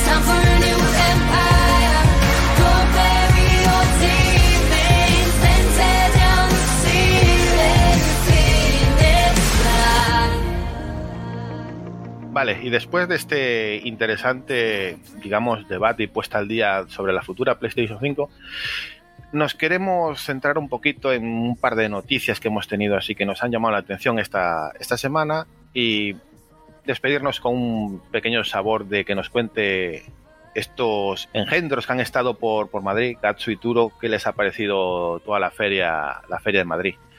Y sin más, vamos a centrarnos en un tema que me ha llamado la atención. No sé si es un tema muy marketeriano mm, de ciencia ficción. Si funciona bien, bendito sea. Pero es una noticia de Stadia, que no sé cómo lo veréis aquí, lo que se ha comentado, pero Stadia presume de que su, su input lag será incluso mejor al de las consolas, porque han conseguido que con una inteligencia artificial, machine learning o como le llaman ellos, han inventado algo que le llaman latencia negativa, que va a hacer que una inteligencia artificial adivine antes que nosotros lo que vamos a hacer. Con lo cual, eh, sin necesidad de hardware, van a poder eh, adelantarse eh, al- a nuestras intenciones y hacer que el input lag no se note. Vamos, que sea, no sé si un milagro o una obra, y gracia del Espíritu Santo. No sé cómo lo ves tú esto, Gatsu. A ver, yo algo he, algo he escuchado de, de esa, de esa IA. Lo que pasa es que tampoco me llamó demasiado la atención porque en realidad esto ya existe, ¿vale? O sea, a lo mejor en pequeña medida, no sé a, a qué nivel lo han evolucionado. Pero a mí todo lo que sea predecir movimientos mm, me produce no rechazo, pero sí que lo dejo un poco entre paréntesis porque eh, sí en ciertos momentos para ciertas situaciones puede ser interesante que haga predicciones. Esto lo utiliza mucho sobre todo las IAS para, para predicción de movimiento para la hora de un juego de mundo abierto, para que el motor no sufra tanto y que los frames sean más, más rápidos y tenga que saber qué cargar en cada momento, ¿no? Pues esa predicción ayuda un poco, ¿no? A que, que- que- qué texturas tiene que, cargar antes o, o no, o cuál es tiene que dar prioridad. Pues quieren hacer algo parecido con el tema del movimiento más avanzado, imagino, ¿no? Que lo que ya existe, porque ya te digo que existen en juegos online hasta ahora. Y yo la verdad, no lo sé, hombre, todo lo que sea mejorar, pero aquí lo que tiene que mejorar son los servidores y, la, y tener buena conexión en casa uno, y eso es lo mejor. eso es lo que tiene que ir bien. Lo demás son experimentos con gaseosa que, oye, si ayudan bien, yo no voy a, poner una piedra en el camino a, una IA, pero yo prefiero que tengan buenos servidores y eso es lo que tienen que hacer. Pero bueno, ahora oh, tenemos una, nuevo, una, una nueva denominación que tenemos que tomar a práctica. El nuevo invento, latencia negativa. A ver qué tal sale. Sí, latencia Eh, negativa, madre mía, además que suena... Cuidado, es muy marketing, ¿eh? Cuidado. Sí, bueno, es que Google también dice que Google Stadia dice que las consolas que va a ir mejor Google Stadia. Sí, sí, eh, por eso. Esto, esto te está diciendo que el input lag de Stadia es mucho mejor que el de las consolas físicas. Yo, Entonces, mm, mira, pues si es mm, así. Oye, si lo, si lo, hombre, yo creo que Stadia está como loco por buscar una razón para que la gente pueste por su plataforma. Yo no sé exactamente cómo va a ser eso, pero yo dudo mucho que se vaya que se va- que vaya a ser mejor que la latencia que puedas tener en una en tu videoconsola de hardware. Pero bueno, habrá que verlo, no lo sé, no lo sé. Y para terminar con, con Stadia, esta noticia dentro de Stadia quería comentarla más con Capi porque es muy amante de los mandos de Xbox, de los mandos en general. No sé si Edward o Lazarus pueden dar su opinión sobre esto que a mí me parece que no, sé si es buena, buena propaganda para Stadia, pero parece ser que el mando de salida solamente funciona de manera inalámbrica con el Chromecast Plus. Para todos los demás, si lo quieres utilizar con un PC, un smartphone, un tablet, un Chromebook o lo que sea, vas a necesitar un cable USB-C conectado al mando para que funcione. Edward, no sé tú cómo, si esto es una cosa positiva o negativa para Stadia. Yo es que voy a ser muy sincero. eh, A mí ya directamente Stadia es una, es una plataforma que me interesa cero o nada. Y el tema del mando, pues, ¿qué quieres que os diga? Es un poco irrelevante, me sabe mal decirlo tan sinceramente, pero no, no, sabría, no sabría qué decirte si es negativo o positivo, no lo sé. No, no. No sé, yo es que me apoyo mucho en lo que ha dicho antes Gatsu de que el tema de que Stadia tiene que rascar lo que pueda para intentar vender su producto. eh, ahora que se vienen las nuevas consolas. Tu Gatsu, esto de jugar al streaming en cualquier lado, eso sí, pero con cable. ¿Qué te parece la idea? Pues me parece que de paso también podían poner algo para saltar a la comba con el cable, ¿no? Podían es que hacer ahí un minijuego. No sé, tío, es que no me no es algo que me que me llame, al igual que con- que, que- que dijo Edward, no es una cosa que me que me llame la atención en absoluto, pero bueno, mm, no sé por qué motivo tiene que ser con cable, la verdad, no acabo de pillarlo. Yo sinceramente, Stadia es algo que me apetece probar para ver su calidad de imagen, su fluidez, para, para saber cómo va. Pero de verdad, eh, tengo cero interés en pagar un solo euro por comprarme un juego para ella. A ver, yo, yo, yo puedo entender, Marcos, eh, yo puedo entender que veo el negocio donde puede estar, ¿no? A ver, una persona que evidentemente quiera jugar a juegos, imagínate, quiero jugar a Cyberpunk y a otro más, ¿no? Yo qué sé, yo qué sé, en- en- a, toda, a toda pastilla, a todo lo máximo que da un ordenador, pero no me quiero gastar dos mil pavos en un ordenador. Pues mira, te abres tu cuentecita de Stadia y te lo juegas cojonudamente bien y luego se acabó y ya está, acabaste la cuota y no tienes que tener un PC que no lo vas a utilizar, porque muchas veces pasa eso, ¿no? Entonces vas a gastar toda esa pasta para jugar. A ver, no todos están tan locos como nosotros, Marcos. Yo me compré un PC cuando Claro. salió The Witcher 3 para jugar a The Witcher 3. Básicamente, el meter pasta era por The Witcher 3. Evidentemente, yo utilizo el PC para otras cosas, pero no hubiese gastado tanto en gráfica ni en memoria, ¿sabes? Me hubiese a ver, yo esto lo he dicho muchas veces. Igual nosotros lo estamos viendo como personas que somos de otra generación. Pero yo es que a mí me cuesta dolor eh, pagar 50 euros por un juego en la nube. Eh, o sea, ni siquiera es un juego digital. No, no es un juego en la nube. A mí eso me cuesta, me cuesta muchísimo. Yo no soy capaz ahora mismo de pagar 50 pavos por un juego de la nube. No sé, ya es una sensación rara, pero supongo que habrá gente que sí le apetece o le, le- le parecería bien comprar 50, eh, pagar 50 euros, jugarlo y se acabó y nunca más A ver, de él. no es, sé. es muy, es muy curioso, porque luego también, a, a la par de lo que tú estás diciendo, Marcos, y yo me, me meto en tu grupo de, de- de- de usuario, de cliente, porque somos, creo que tú y yo somos más similares que otra cosa. Luego, a la hora de, de consumir, por ejemplo, películas y tal, no nos importa ir a Netflix, no nos importa ir a HBO, no nos importa, o sea, no tenemos ese problema de es que yo quiero la película en Blu-ray, como por ejemplo eh, Leo, que Leo compra películas muchas, ¿no? Y que le gusta tenerlas en físico, pero no tenemos ese problema. ¿Por qué? Mm, ¿Llegará un momento en que a lo mejor nos pase lo mismo con los videojuegos? No lo sé, a, a día de hoy... Probablemente, igual con el tiempo. Nosotros somos gente de costumbres ya Pero, de, de- de a la ver, época. os digo una cosa, me imagino que Stadia será por suscripción, porque, a ver, yo también soy consumidor de Netflix y también lo que pagas es una suscripción, no pagas independientemente cada No, producto. eh, en, en principio Stadia, la suscripción es para que tú puedas jugar a 4K 60. Solamente para eso. El Claro, resto pagas una máquina pagas virtual. cada juego. Pagas una máquina virtual, porque no deja de ser una máquina virtual. O Ahora sea, te digo, cada, o sea, cada mes pagas lo que viene a ser la calidad de los juegos a los que quieres jugar, pero luego además tienes que pagar también el juego. claro, o sea, Exacto. si fuera, si fuera un servicio a lo Netflix, igual me interesaba más Stadia.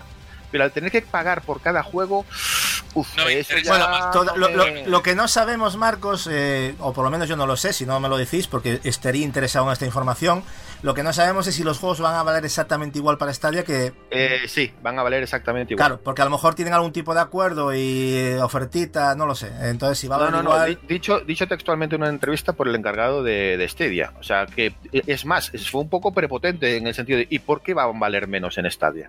O sea, tal, tal cual lo dijo, ¿por qué van a valer menos? Bueno, ahora puede decir Piribí y mañana por oro, ¿sabes? O sea, que ya veremos cómo va la... ¿Qué hostia te va a dar a Stadia? A ver, yo no quiero que se dé una hostia, pero tampoco quiero que, que nos tomen No, el yo, pelo. yo no digo que lo quiera, yo digo que lo veo. O sea, viendo los comentarios que acaba de decir eh, Marcos, sobre todo referente al tema del precio, es que me parece una prepotencia. Yo estoy seguro que si ahora hacemos una encuesta de si estás interesado en Stadia, sale un 90-10 como máximo. 90 que O no 90 y o 10 que sí. 95. O Pues sea que- guárdate, esa, eh, guárdate esa encuesta porque creo que dentro de poco viene al caso hacerla. O sea pues estaría bien hacerla, porque sí. ya está confirmado que el día 19 de noviembre Stadia ya está, Pues mira. por lo menos en, en Europa y en Estados Unidos, ya está para ya está operativa. La, la voy a lanzar mientras hacemos el podcast para que quede ahí y le voy a dar unos días y que la gente conteste. Ahí vamos a dejar el tema Stadia por el momento. Es una cosa que nos tiene en curiosidad, pero no nos ha traído mucho, como bien podéis intuir. Pero vamos, si podemos darle el tiento, no te descuidéis que le, le daremos el tiento. Y para terminar, vamos a hablar de un jueguito que sale el día 15 con... Creo que es el mismo día que sale también Pokémon, o sea que los cogen bien los de Raspawn. Qué pero- susto, Marcos. Pensé que ibas a hablar del Death Stranding, entonces ya teníamos podcast de cuatro no, horas. no, ya. no, no, Vale, vale, vale. ya- Pero el día 15 de noviembre sale Star Wars Fallen Order, que hace ayer presentaron un gameplay bastante amplio donde Sí. ya se nos deja ver más ampliamente cómo es el juego y de qué trata. Y la verdad es que es un poco un popurrí de ideas que me gusta. Y lo visto me ha parecido muy, muy interesante. Es una mezcla entre gameplay de Dark Souls, incluso con hogueras para restablecer eh, vi- vitalidad y todo el tema. Una mezcla de Metroidvania, Uncharted, hay algo de, mm, digamos, de puzzles. El juego, visto el gameplay, ojito que parecía que no, pero se puede quedar en un muy, muy buen juego, ¿eh? O sea, Marcos, digamos que se aleja mucho de la idea del poder de la fuerza, ¿no? Sí, a mi manera de ver, sí. Es un juego que yo creo que empezarlo con un nivel de dificultad un poco superior para darle reto y con esas mecánicas Dark Souls y con ese Metroidvania que tienes que volver luego para lugares donde antes no podías hasta conseguir un poder, esos puzzles, eso- esos, mm, digamos, momentos de acción a lo Uncharted. O sea, a mí me está pareciendo un juego muy, muy, muy potente. No sé si tu hype por él va, ha estado en, en aumento, Edward. O sea, ¿tú lo, lo ves interesante para comprarlo de inicio o no es un juego que todavía... A ver, eh, a mí la franquicia Star Wars me gusta sin más. O sea, me gusta, me gustan las películas y demás, me gusta su universo. Eh, lo único que no me convencía un poquito, y mira que pese que al actor me gusta, el actor me gusta, pero no lo veo aún como Jedi. No sé, no se me, no se me quedaba, pero sí que es verdad que, bueno, el último gameplay no lo he visto, que ahora me has metido la curiosidad y seguramente lo veré. Eh, sí que es verdad que, por ejemplo, técnicamente me parecía bastante impresionante eh, y podía ser interesante, pero a mí lo que me daba miedo es que simplemente fuera una aventura de tira para adelante de acción y ya está. Pero si me dices que tiene un componente Dark Souls, hombre, si ya. Mira- luego- Mírate el gameplay, Edward. Mírate el gameplay porque vas a decir, uy, uy, uy, uy, esto es muy Dark yo- Souls". yo he notado es- mejoría, ¿eh? Es un mundo abierto. No, es semiabierto. Oh, ah, o sea, puedes volver atrás. Eh, sí, claro. Sí. Eh, date, da- date- date cuenta de que hay, creo que, en principio conocido hay cuatro planetas. Puede haber más. Puedes empezar en, en- en un planeta, en cierta manera, en el que te dé la gana, aunque tienen su- sus pequeños retos. Hay lugares donde no puedes llegar hasta conseguir cierto poder o cierto equipamiento, con lo cual ese, es- ese lugar tendrás que esperar a conseguirlo para acordarte, ostras, a quedó aquel sitio, tengo que volver atrás para completarlo. Cuando estás en el juego, al ver el mapa, que es muy Metroid, en cierta manera, muy Metroid Prime, verás que tienes un tanto por ciento de mapa completado. O sea que eso también te va a ayudar a decir, ostras, aquí me falta algo por descubrir. O sea, tiene... Coño, pues me, so- me- me sorprende mucho, ¿eh? Vi- Viniendo de EA, que EA llevaba una racha esta generación, que un juego así me parece, me parece algo muy positivo. Y digamos que la campaña, si la haces del tirón, solamente centrándote en eso y olvidando de todo lo demás y de explorar y todo el tema, son entre unas 12 y 15 horas. O sea, sacándote el 100% del juego, igual te puedes ir a las 30 horas o 25 o 30 horas, con lo cual la cosa no, no, Pues, No está nada mal, ¿eh? pues vista la descripción que me has dado, seguramente me veré el gameplay. Y mira que es un juego que no tenía pensado pillármelo de salida, pero si me convence, no lo descarto. Hay un dato, como eh, dijeron en, bueno, la prensa tras el gameplay, que parece ser que el juego iba a funcionar tanto en las eh, FAT como en las ediciones Pro y, y X como a, a 30 FPS, pero según he leído en We Got the Cover, Paul Halfield, creo que se llama, explicó uno de los que trabaja en Raspawn Entertainment. Yo de esta web me lo cojo con pinzas porque en información sobre cine no la suele pegar, pero bueno, si él pone las palabras de, este, de esta persona que trabaja en Raspawn, que parece ser que al final las versiones Pro y X tendrán un modo rendimiento. Es decir, puedes optar por eh, menos resolución y 60 FPS o más resolución y 30 FPS. Esto es lo que hoy he leído. Esperemos que sea así al final, porque hay gente hay gente que prefiere los FPS a, a los 4K, con lo cual está muy interesante. También confirmar que ha habido una información hace escasos días donde decían que la versión de PC requeriría eh, 32 GB de RAM, cosa que han corregido, el dato fue mal dado, requerirá solo 16. 32 ya, ya eso no lo pide ni Cyberpunk ni nadie. O sea, esto está claro que era un, ver, error. sí, se, se les ha ido, claro, evidentemente. Recordar, 15 de, de noviembre el juego va a estar ya disponible y echarle un, un ojito al gameplay porque a muchos igual lo teníais ahí olvidadito y os puede interesar mucho, mucho este juego. A mí me ha cambiado la opinión. O sea que yo, por ejemplo, que te acuerdas cuando hablamos por la primera vez Sí, de él, no me llamó especialmente la atención, a ti tampoco. También recuerdo que no te llamó demasiado la atención. Y en cambio, lo que he visto ahora mm, lo veo más, más depuradito. Gráficamente creo que ha pegado un, un pequeño subidón. Las animaciones las veo muy chulas. Y luego sabiendo todo eso que has comentado antes de que las mecánicas que tiene, pues yo creo que es un juego que, que puede estar bien. A ver, a ver cómo sale, ya no queda nada. Y que, y que su historia es canon, con lo cual Sí, entre el decir, 3 y el 4, ¿no? Estaba, entre el episodio 3 y el podemos 4. decir que quien lo vaya a comprar sin carné, mm, Lazarus, tú si vas a vender el Star Wars eh, Fallen Order, primero tienes que pedir el carné de, de fan de Star Wars, si no, no se lo puedes vender, ¿eh? Sí, sí, me tiene que enseñar eh, que ha visto todas las películas, que tiene todos los juegos, y no. Exacto, y que, y que ha estado en la manifestación de en contra del episodio 8. Si no, Eh, no De, es fan de, de hecho, Lazarus eh, en game, para que te den el DLC del juego, que, que soléis dar con los juegos, tenéis que ir con la entrada del cine, de, de la película. O sea que de lanzamiento ya nos quedamos sin DLC. Y O sea, vestido de Jedi. Es importante. Fíjate, de- después de ver el, el gameplay, justamente ahora que me interesa mucho ese juego, me da pena de que EA no lance ediciones coleccionistas así importantes. O sea, es bastante tristón la, la Sí edición en hay- físico del juego. Sí que hay una edición, se llama la Collector's Box, imagino que la habéis visto. Que viene una especie de sello. He visto la edición, creo que de momento está solamente en Reino Unido Estados Unidos. No ha llegado a España. Pero eh, bueno, sale a un precio así, creo que era 99 libras. Y viene con alguna cosita más. Una caja metálica también para el juego. Viene con alguna cosa más. Ya lleva, ya lleva unos años ya lanzando ediciones coleccionistas eh, pochas o inexistentes. No, cada vez le da menos importancia a eso. Ellos sabrán. Y nada, estas dos noticias en las que queríamos así tocar un poquito antes de meternos en que Gatsu nos... Y bueno, Turo, Turo también debería de, de meterse, aunque sigue estando ahí detrás cuidando del sonido, pero ¿por qué no? Él vivió su experiencia ahí como buen reportero, su experiencia en Madrid. Y que nos cuenten pues esos jueguitos que han, que han probado y ese ambiente que han, que han vivido. Sobre todo Gatsu, sabes que Edward está como loco porque le cuentes cosas sobre Final Fantasy VII Remake. Así que Hay muchas cosas, hay muchas O- o tiene cosas. Madrid Games Week, sí, exactamente. Dime Eh, guarradas. A ver. bueno, eh, principalmente eh, fue una. Bueno, la verdad es que fue una. Nos, nos desplazamos allí, mm, tanto Turo como yo. También estuvo nuestra compañera Pau, Astarot. Lo que pasa es que no, no pudimos coincidir por tema de, de horarios. Bueno, hubo un poco de mala interpretación ahí y no.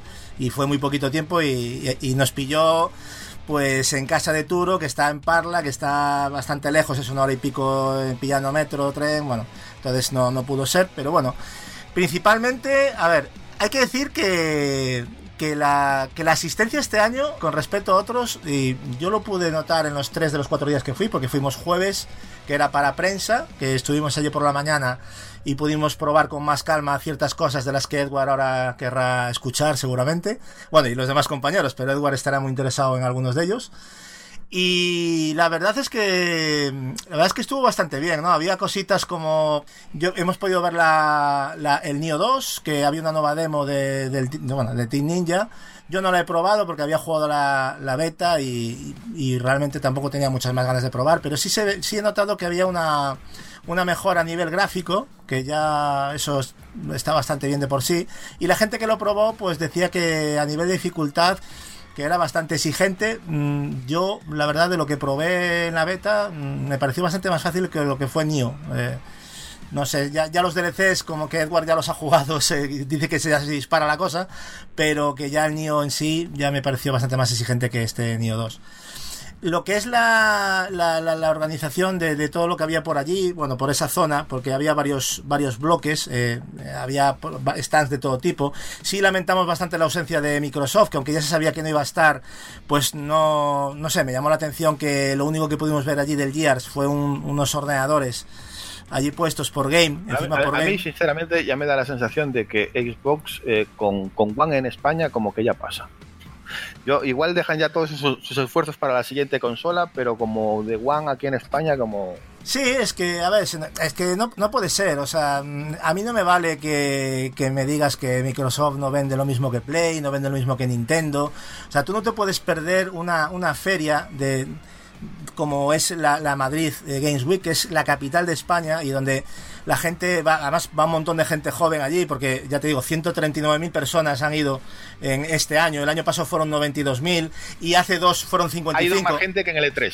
Sí, ah, bueno, no sé si, no, no, no vi las cifras del E3, pero pero me parece un error llegar allí y, y, y ver que solo estaba Nintendo, eh, Bandai también trajo muchas cosas. Estaba Sony, evidentemente, que era una pasada lo que había de de allí. Ahora iremos viendo un poquito lo más interesante. Ubisoft también, que trajo bastantes cositas. Incluso Warner Bros. Entertainment también estuvo por allí. Y Game tenía montado unos stands bastante chulos. El que montó de Gears 5 fue por. O sea, si había algo allí de, de Microsoft, fue gracias a Game porque si no, no había nada. Y me parece increíble. Fue Lazarus, fue Lazarus. Yo creo que sí, algo hizo Lazarus ahí, Lazarus, que, que moviste hilos, ¿no? Para que. Recordar que eh, tuve que invitar a cenar a todo el departamento también para poner cosas. No, es, es cierto que dice Marcos, que, que evidentemente la inversión está complicada. Imagino que el espacio de promoción allí era una inversión importante, o quiero pensar que era una inversión importante. De todas formas, las, las últimas cosas que nos han llegado, como. Eh, las ediciones de Jazz War 5 Ultimate que se agotaron en el momento para reservar el juego, el doblaje en castellano del juego, en fin, he ido viendo diferentes datos y eh, evidentemente Xbox aquí está intentando sobrevivir, eh, sobrevivir, sobrevivir de lo que tiene, pero eh, yeah. no sé si ha sido acertado no invertir un poquito, porque tú vas a la Gamescom, eh, cuando estuve yo en la Gamescom, y esta era exageradamente grande. O sea, entonces, es que en este sentido, como dices tú, es muy probable que de, debido a, las ventas de la consola en, en, España, a estas alturas, el departamento de Xbox España tenga un presupuesto muy, muy recortado. Eso también Pero influye. Muy recortado. Pero vamos a ver, va, vamos a ver. Que, que no les que, que, que, estamos hablando, estamos hablando de Microsoft. Vamos a centrarnos, señores, por favor, porque tú, tú vías stands allí, eh, Lazarus, te lo digo ya directamente, uh -huh. de estudios indies presentando su juego y no está Microsoft. O sea, por favor. O sea, un estudio indie invierte para presentar su juego y me dices que Microsoft no pone nada allí. O sea, con eso pretendes levantar ventas. Si no haces publicidad, no vas a levantar ventas ni de coña, tío. Está claro que el marketing es súper importante. Claro, entonces los que, los que están llevando el tema de, de, Microsoft en España, de Xbox, para mí esa gente la tenían que, no sé si largar, pero ahí hay que hacer una... A la contra, a la contra te puedo decir que Gears War 4 no tuvo anuncio en la tele y Gears War 5 sí que ha tenido. Eh, A mí, me, a mí me encantaría llegar allí, viendo los stands que había, porque había mogollón de cosplay, a mí montar allí un, un, un, rollo del Gears ahí, ver a un Marcus Fenix ahí con la, con la Lancer y yo qué sé, y poner ahí unos... Una Kate, una Kate. Eh, una Kate, bueno, sí, también. Tú ya vas a lo femenino, ya, qué raro. Eh, no, las femeninas ya visteis que os pasé algunas fotos de, de Chubí y de... ¿eh? Había por ahí cosa interesante. ¿Qué es eso, Lazarus? Que, que no, no, tiene excusa ninguna. Y Game lo hizo pues para, para promocionar, porque yo creo que es un juego que, que vendió bastante a bien. Ver, y... lo, lo, que dice la, eh, Gatsu, y que tiene mucha razón, a ver, estamos hablando de Microsoft. Tiene presupuesto y de sobra para poner aunque sea un stand. Claro. Es que realmente, ver, o sea, teniendo en cuenta que se estima que, que uh, hubieron unas 130, 140 mil personas las que pasaron por la feria, tiene que sacar algo a favor seguro, siempre. O sea, no sé, yo, yo, no yo, veo yo, una imagino... razón de peso importante para no estar, eso es cierto. No, no, no, no la ve. Mira, a, a, aunque no tengas eh, eh, grandes títulos eh, próximos, pero yo que sé, pones una demo del próximo Ori, pones una demo claro. del próximo juego de Ninja Theory, de ese multiplayer, dejas probar un poco el, el cloud.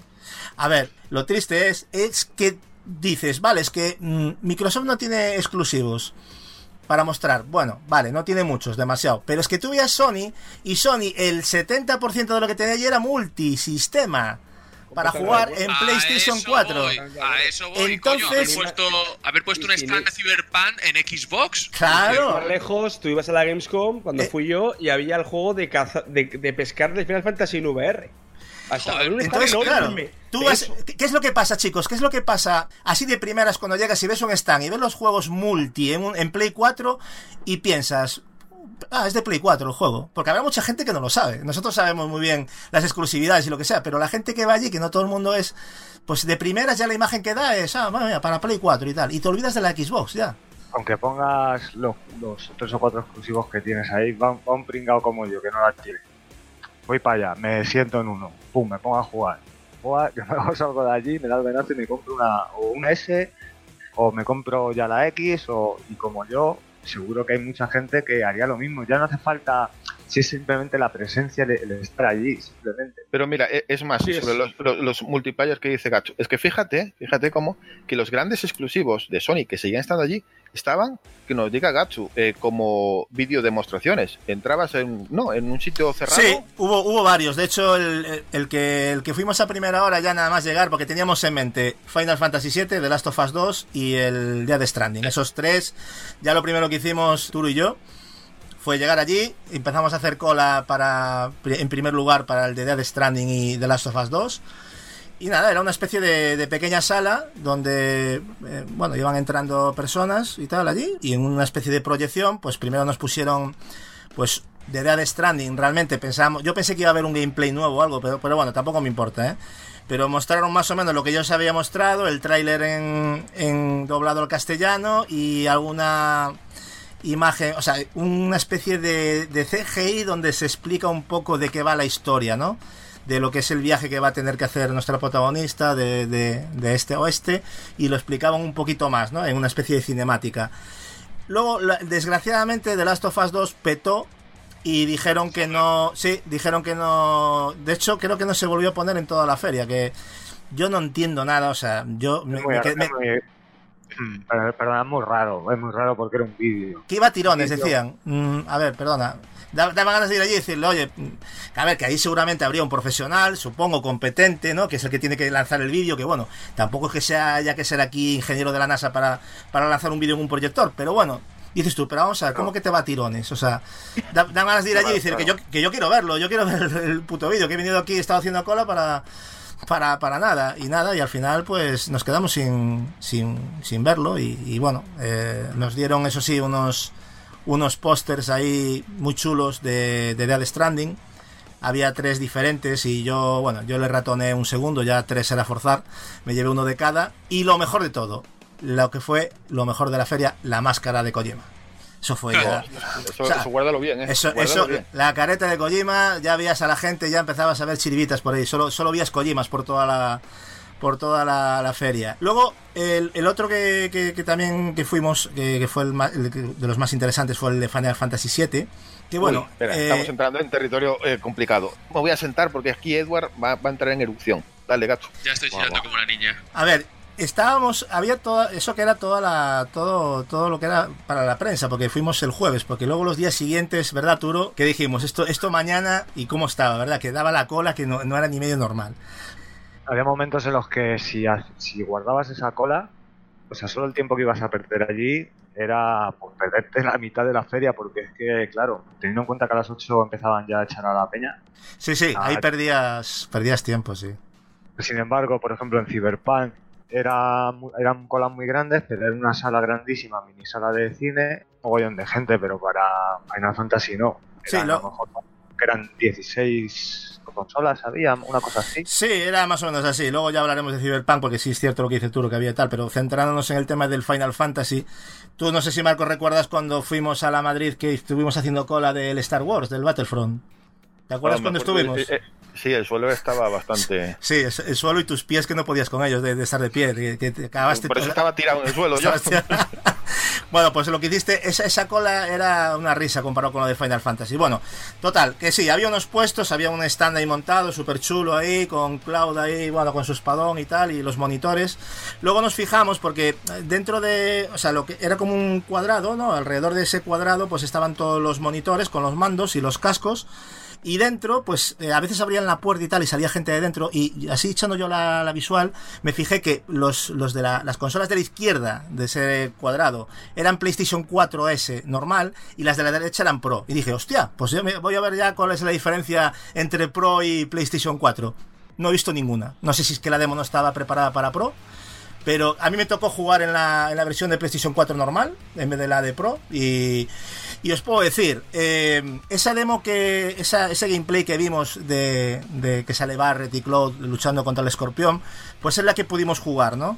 Y principalmente, aunque me encantó la, en el momento que vi el gameplay, pero ponerte los mandos de, de eso, ponerte los cascos, que encima había problemas de sonido, que todos sufrimos que se entrecortaba el sonido, no sé por qué narices, pero bueno. En el Final Fantasy VII no fue el peor sitio. Primero la banda sonora, ya te quedas pegado. La cámara, la cámara, manejando, ya moviendo tú la cámara diciendo, ¡buah, qué maravilla, tío! Que súper bien ajustada. Luego vas andando por, por, por esas... eh, bueno, estás en, en el... donde está la- el, el reactor Mako y vas bajando, bueno, los niveles y tal, y te, va- te vas encontrando enemigos de todo tipo, puedes alternar entre Barret y Cloud, está súper bien ajustado el tema de, de andar cambiando de personajes, si te viene un enemigo aéreo para dispararle con Barret, le puedes dejar órdenes mientras tú luego cambias al tuyo y, y vas a otro enemigo, o incluso desde tu propio jugador puedes darle órdenes al otro sin cambiarte a él, o sea, muy muy bien ajustado, ¿no? hasta que llegamos al combate del, del escorpión y dije, bueno, a ver, aquí viene la hora de la verdad. Y es que no tengo palabras suficientes para decir lo espectacular del combate. O sea, eh, si en el vídeo ya me llamó la atención poderosamente a la hora de jugarlo y gestionar ese momento de ponerte en pausa para elegir el poder adecuado para atacar al enemigo en el momento preciso, ¿no? Para quitarle más vida, evidentemente el tema de coberturas, eh, ese combate por capas, súper espectacular, eh, mezclado lo que es la, la- imagen de vídeo con el motor del juego en, en combate. Estás, es todo tan natural y te deja sin respiro, o sea, me pareció flipante. 20, 20 minutitos, ¿no, Turo? Creo que fueron de combate. Creo que más o menos lo que duró. Y bueno, no sé si tus sensaciones fueron similares, pero los dos salimos de allí con cara de satisfechos, como dos señores. Salí Nos- de allí flipando. Yo la verdad que, bueno, ya lo sabéis vosotros, que yo Final Fantasy, yo te- que lo cogí por probar y por de oíros y la curiosidad y tal. Si a lo mejor le di 20 horas, pero esa es la experiencia en Final Fantasy. Y ya os digo que fue coger el mando y era todo tan intuitivo, todo tan sencillo que, o sea, era como haber cogido el Final, pero mucho más divertido, no, no sé, no sé cómo explicarlo, el tema de cambiar uno con otro, uno disparando, el otro con la melee, eh, Cloud, ¿sabes? O sea, con su espada, el otro pues, era, era- eh, se iba el bicho para arriba, tenía que disparar, o sea, era Sí, sí, sí. esto que, esto que se habla, ¿no? De que es que si el, el- el combate clásico por turnos, que es que si el otro, que tal. Te lo pueden montar, yo creo, un poco como, como tú quieras, ¿no? Pero, pero la acción, si tú quieres acción y quieres un. Pues ya te digo, que sales de allí como cuando te matas un Border Sur que te quedas como. Me cago en la leche, ¿sabes? De qué, Sí. ha pasado aquí. Sí, sí, exactamente, esa sensación. Así fue, pero vamos, que además que es muy fácil, el, muy intuitivo todo, será pum, pam, pum, pim, pam, pum, que era, la verdad que fue, salimos de allí, yo salí, no, la verdad. Bueno, y nos dieron una lámina, que era la más buscada, de, de hecho había gente que nos la andaba pidiendo, ah, consígueme una y tal, nos dieron una lámina que es para, yo le voy a hacer un marco, de hecho, que sale Cloud ahí con la espada, súper bonita, que, vamos, le voy a hacer un marco y me la voy a poner en la, en la habitación porque es preciosa. Y nada, eso es lo que dio Final Fantasy VII Remake, ¿no? En principio, podemos hablar de otros juegos si quieres, o vas diciendo tú, o te voy diciendo yo, como tú quieras, Marcos. La verdad es que quería ahora pasar al, al otro de los buques insignia, supongo yo, que era Cyberpunk eh, 2077, Sí. porque es un juego que mucha gente que lo vio in situ les gusta muchísimo lo, lo que han visto, ven un juego súper, súper, eh, con una, pot- una potencia de, de historia y de cosas que hacer increíble, pero todo el mundo dice que técnicamente está bien, está muy bien, pero que no es un salto brutal. No sé cómo lo habéis podido ver vosotros. Bueno, pues yo en principio, como bien dijo Turo antes, bueno, lo primero que da gusto ver cómo se nota cuando se monta bien un stand de la manera que lo ha hecho CD Projekt Red. Aparte de que, de que había unas colas inmensas, tanto el día de prensa como los restantes, pero claro, entrábamos a una sala que ya era una sala ya, ya no de cine, pero casi, que a lo mejor entrábamos 50 personas de un, de un golpe, entonces de cada atacada, pues era, creo que estuvimos allí como 25 minutos, media hora. Y nos pusieron, eh, había una pantalla de cine, eh, había una chica allí súper maja que iba, nos empezaba a comentar un poquito lo que, lo que es el, el Esa gameplay. chica, no me acuerdo el nombre, pero por la prensa lo sé. Esa chica, que es española y trabaja en CD Projekt, es la encargada de la localización de todo de todos los juegos de, de CD Projekt. Bueno, de. Mira, yo, yo, yo lo que te puedo decir, que lo comentaba con Turo, es que da gusto ver a una persona profesional, porque esa tía ha debido estar repitiendo, repitiendo todo el día. Hay que ponerse en el lugar de esa persona, y yo sentí, no sentí en ningún momento el, cansancio de, venga, otra vez, a repetir lo mismo. Era una pasada, o sea, profesional 100%, explicó todo, estabas pendiente a la pantalla. Y bueno, básicamente nos mostraron un, un gameplay donde, donde se nos mostraba las opciones de, de jugar ya en modo sigilo, hackear. Y luego ese mismo nivel, pues nos, nos lo comparaba al momento. Bueno, más que el nivel era, iba por partes de una misión, ¿no? Entonces ponían la primero, mira, si lo quieres pasar en plan con hackeando, mira, vamos a hacer un gameplay, pa, pa, pa, pa, pa. Y decías, hostia, ahora en plan sigilo y tal, ahí, hostia. Y luego ahora en plan acción, para que quiera más acción. Y decías, hostia, qué bien implementado, ¿no? Me, me gustó mucho el, el tema de, de cómo se iba, de cómo te enfrentabas a, a, las situaciones y sobre todo lo importante es que no, no tienes por qué ser un hacker o un tío ahí, un mata-mata o, o un tío en plan Solid Snake, ¿no? Sino que tú puedes ir utilizando un poquito de todo, equilibrando dependiendo de lo que tú quieras llegar a hacer. Es, decir, no, tienes por qué dar una segunda vuelta con, con otro personaje para... Me, explico, ¿no? Entonces puedes tener un poco de todo en una sola partida. Eh, hubo cosas que sí también es cierto que no me gustaron demasiado. He visto un pequeño downgrade, no os voy a mentir. Mm, Yo no sé si es porque lo comentaba también con, con algunos compañeros que nos encontramos por allí, que puede ser también la sensación de, de- de- de al verlo en una pantalla grande de tantas pulgadas, a lo mejor estás ahí y le ves más las costuras, ¿no? Todo más cerca y a lo mejor pues te puede dar la sensación de que a lo mejor gráficamente pues no es tan bueno. No lo sé, lo vamos a dejar en stand-by. Pero sí es cierto que, por ejemplo, hay una parte en la que se ve que coges la moto y se ve el exterior. Yo ahí noté downgrade, ya, ya, como que la ciudad, no sé si era esa parte de la ciudad, pero que ya no era esa ciudad tan enorme que se vio en otros vídeos. Yo no sé si es que era la versión de PC la que se vio de un inicio o si la han metido downgrade, pero bueno, no es que sea preocupante, pero claro, cuando te enfrentas a un juego del calibre de, de este de este juego de, de Cyberpunk, pues te esperas el tope en todo, ¿no? Luego también es cierto que el tema de combate, también lo comentaba con, tu- con Turo, mm, el tema de las colisiones, cuando disparas a los enemigos, no me pareció de lo más satisfactorio del todo. Mm, Ya, ya no solo por el hecho de que no sientas o no de la sensación de que las balas están impactando en los enemigos cuando disparas, sino que hemos visto ciertos ataques ahí como que se tele- tele- teletransportaban ahí, se movían ahí estrafeando y se te acercaban y te pegaban. Y no sé, era como todo muy brusco y no sé, Turo, tú, tú esto lo, lo comentamos, ¿verdad? ¿Cómo lo viste tú? Sí, eh, hay que decir que, bueno, lo sabe casi todo el mundo, que era un gameplay en vivo. O sea, había un chico ahí que estaba jugando, que era el que estaba todo el rato, dijéramos, Sí. explicándose. Una chica que nos iba explicando todo el percal. Y es un juego que, sobre todo de haber escuchado en algunos podcasts, que sobre todo en al que le tiene muchas ganas de y siempre están ta, ta, ta, ta, con él. Iba con la expectativa de, pues, no me gusta ver muchas cosas antes de jugar un juego, de... Bueno, pero iba con una expectativa y me dejó un poco frío. Yo, en mi humilde Sí, yo, yo también, eh, es que eso- por eso quería darte un poco para que lo comentaras tú, porque aunque promete el juego, Sí, tiene pinta de ser un juego también muy, muy grande, entonces también, claro, eh, a lo mejor, y luego, aparte, era, ¿Sabes, sabes lo que me está pareciendo a mí escuchando? Que va a ser el típico juego que es muy profundo, con una narrativa muy profunda, con muchas opciones, un rol, rol, pero rol profundo, pero técnicamente, digamos que bien notable. No va a ser el, el gran salto.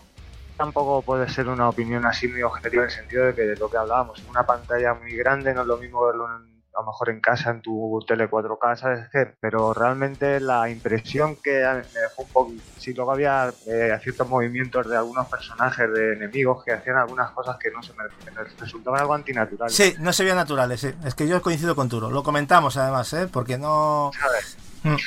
Luego también por otra parte veías que sí es cierto cuando estás disparando cómo se destruye el escenario, chapó, porque sí se ve partículas ahí, se ve que se destroza el escenario y eso está muy, muy chulo y queda muy espectacular. Pero es que le faltaba algo. Yo no sé si es el hype o es la pantalla, no lo sé. Mm, Ya lo veremos. A veces también, hasta que coges el mando y te pones tú a darle, no, no tienes una visión 100%, ¿no? No es lo mismo ver un vídeo de alguien, aunque lo esté jugando a la tuya, que coger tú el mando y las sensaciones pues cambian. Pero bueno, en cualquier caso, una señora presentación, un juego que, bueno, aún tiene un Una, una margen de pregunta desarrollo. Sobre Cyberpunk. Eh, esto es lo que me has trasladado lo que tú has sentido y lo que Turo también nos ha contado lo que has sentido. Pero con todos los compañeros que te has juntado ahí, eh, ¿qué sensación veías de, ellos? ¿Que, que palpaban lo mismo que tú o...? A ver, había un poco de todo. Había gente que salía bastante hipeada. No sé si era por el póster que nos regalaban, que estaba cojonudo también, por cierto.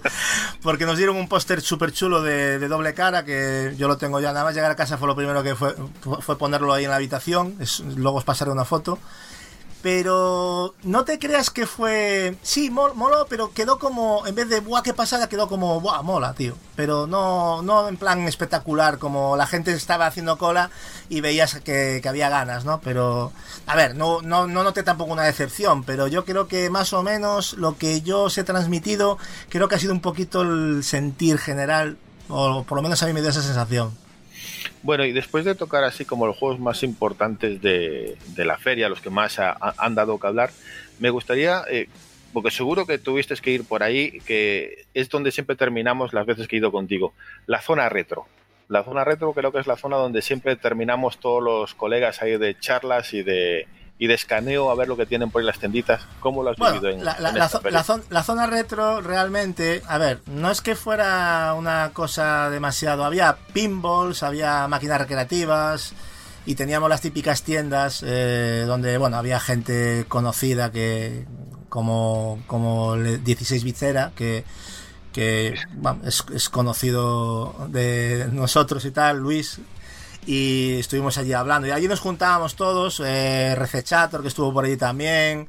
También vimos a Oscar Campillo, incluso a Paquillo Bros también, que estuvimos haciendo allí una, charla ahí de, Rafa Valencia, el cual también conocí, el del podcast Rejugando.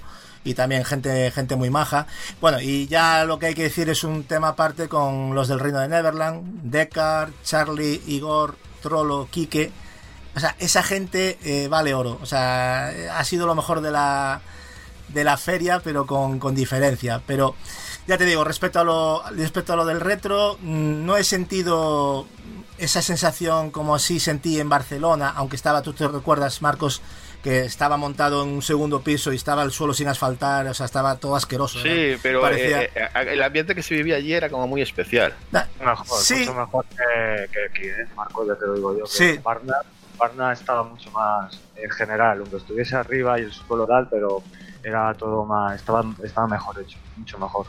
Sí, todo mejor situado, yo creo, y más, y más, sobre todo más espacio, ¿no? Para había mogollón, o sea, ahí vas con, yo conociéndote a ti, Marcos, ibas a salir de allí como, como Pretty Woman con las bolsas, ¿sabes? De la, o sea, de, ropa, pero de, de- de cosas miles, porque allí había para comprar de todo, era una, era una pasada, o sea. eh, yo me tuve que cortar porque no me cabían las cosas a la maleta. Y luego, claro, entre todo lo que me iban dando, cada vez que iba a haber un, un juego o probar una tal que te daban, toma, póster por aquí, toma, máscara de Kojima, no sé qué, pues nos dieron, yo vine con 50.000 cosas. Que por cierto, como veo que igual lo estás orientando ya a la parte final, a mí me gustaría hablar de sobre todo un juego que aquí no le dimos mucha, no nos dio demasiada buena impresión, que es el Marvel's Avengers de Crystal Dynamics. Eh, estuve probando lo que es el juego, eh, había una demo, y me pareció, para mí, de lo mejor que he probado junto a Final Fantasy VII, de lo mejor que he probado en la, en la feria. Vamos, eh, la, la demo ya empezaba, eh, tú ibas con, con todos los superhéroes, te ibas saltando de uno a otro, ¿no? De manera, bueno, según ibas avanzando, pues Sí, pasabas de uno a otro. haciendo el tutorial, que era un poco línea recta por el puente, sí. Mira, muy lineal, evidentemente, muy lineal, muy No, pero espectacular. es que es muy lineal porque es simplemente un tutorial. Hay Sí, escenarios que ya pero- no son tan lineales. pero- pero- sí, pero A lo que me refiero, Marcos, es que yo creo que Crystal Dynamics lo que quiere vendernos es un juego lineal scriptado. O sea, ya lo ha hecho con Tomb Raider, que Tomb Raider, bueno, tiene su parte mundo abierto un poquito, ¿no? Y tal, los niveles no son tan cerrados, pero me explico. Siendo Crystal Dynamics, yo ya sabía lo que me iba a encontrar. Y la verdad que salí muy contento. Y yo no me, no puedo imaginar lo que, lo que podrá sentir una persona que le guste el tema de los superhéroes, porque es increíble, o sea, el, el- el- el espectáculo que se monta allí durante Yo- ese gameplay. yo ciertamente la- el nuevo tráiler que vi presentando un nuevo héroe como es Mr. Marvel han enseñado un poquito más y el juego comienza a gustar cada vez un poquito más, pero tampoco me espero de él, como decían, el juego servicio que quiere competir con Destiny, no veo tanto eso, pero sí que me, lo que vi me, me está gustando. Eh, a mí me gustaría preguntar tanto a Gatsu como a Turo si probaron el nuevo Dragon Ball Z Kakarot, que también estuvo en la feria y la verdad me interesa bastante. Sí, de hecho Turo me sacó una foto, creo, ¿no, Turo? Sí, sí, sí, sí. Sí. Háblame de él. A ver, yo este este juego que creo de CyberConnect, ¿no? Dos creo que es. Correcto. Vale. Yo, la verdad, tenía, tenía bastantes ganas de, probar este Action RPG. Porque mm, me llamaba mucho la atención, lo que me- lo habíamos comentado en un podcast, el tema de, que toca un poquito la, patata nostálgica, el tema ya no solo de lo que es la historia de Dragon Ball Z, que sí, que estará muy quemada y todo lo que tú quieras, pero creo que lo intentaron enfocar de otra manera, ¿no? El tema de tener, esa banda sonora de, de- de la serie animada mm, me parece un acierto y creo que hasta ahora no se había hecho de una manera tan, tan profunda, ¿no? Están todos los tracks. Y la verdad, a ver, el juego realmente, claro, tú ves el, Fet- el Fighter Z y ves el, este juego y dices tú, joder, parece un juego indie y el otro parece un juego triple A, ¿no? El otro parece el anime. Claro, entonces, ¿qué pasa? Tiene cosas que no me acaban de gustar. El combate está bastante chulo, no te voy a decir que no. Pero lo de lo que es el tema del desplazamiento por el decorado, el tema de subir y bajar altura, eh, de pegar, bueno, vas en la nube Quinton, puedes volar, puedes hacer lo que lo que quieras. No me acaba de, gustar, no, yo no me, no me sentí cómodo en ningún momento con los mandos y era artificial cuando quería subir y bajar y me estaba armando unos follones. Luego el tema de, sí, hay mucha, muchos NPCs para, a los que puedes hablar, muy, muy, muy, muy limitados la- las conversaciones, unas misiones muy, no sé, muy de recadero, mm, no, no lo sé, no me dio ganas de, de seguir explorando demasiado en ese aspecto del juego, ¿no? Entonces, no sé, a lo mejor una persona que, que sea fan de, de- los juegos de, Dragon Ball, pues a lo mejor ve algo que, que yo no he podido ver, pero la verdad mm, no me ha dado ganas de tampoco de ni de reservarlo ni de simplemente pues sentí la nostalgia de, de jugar un juego de Dragon Ball pero lo he visto bastante limitadito en muchas cosas. Pero bueno es una opinión muy personal y ni, me hagáis caso.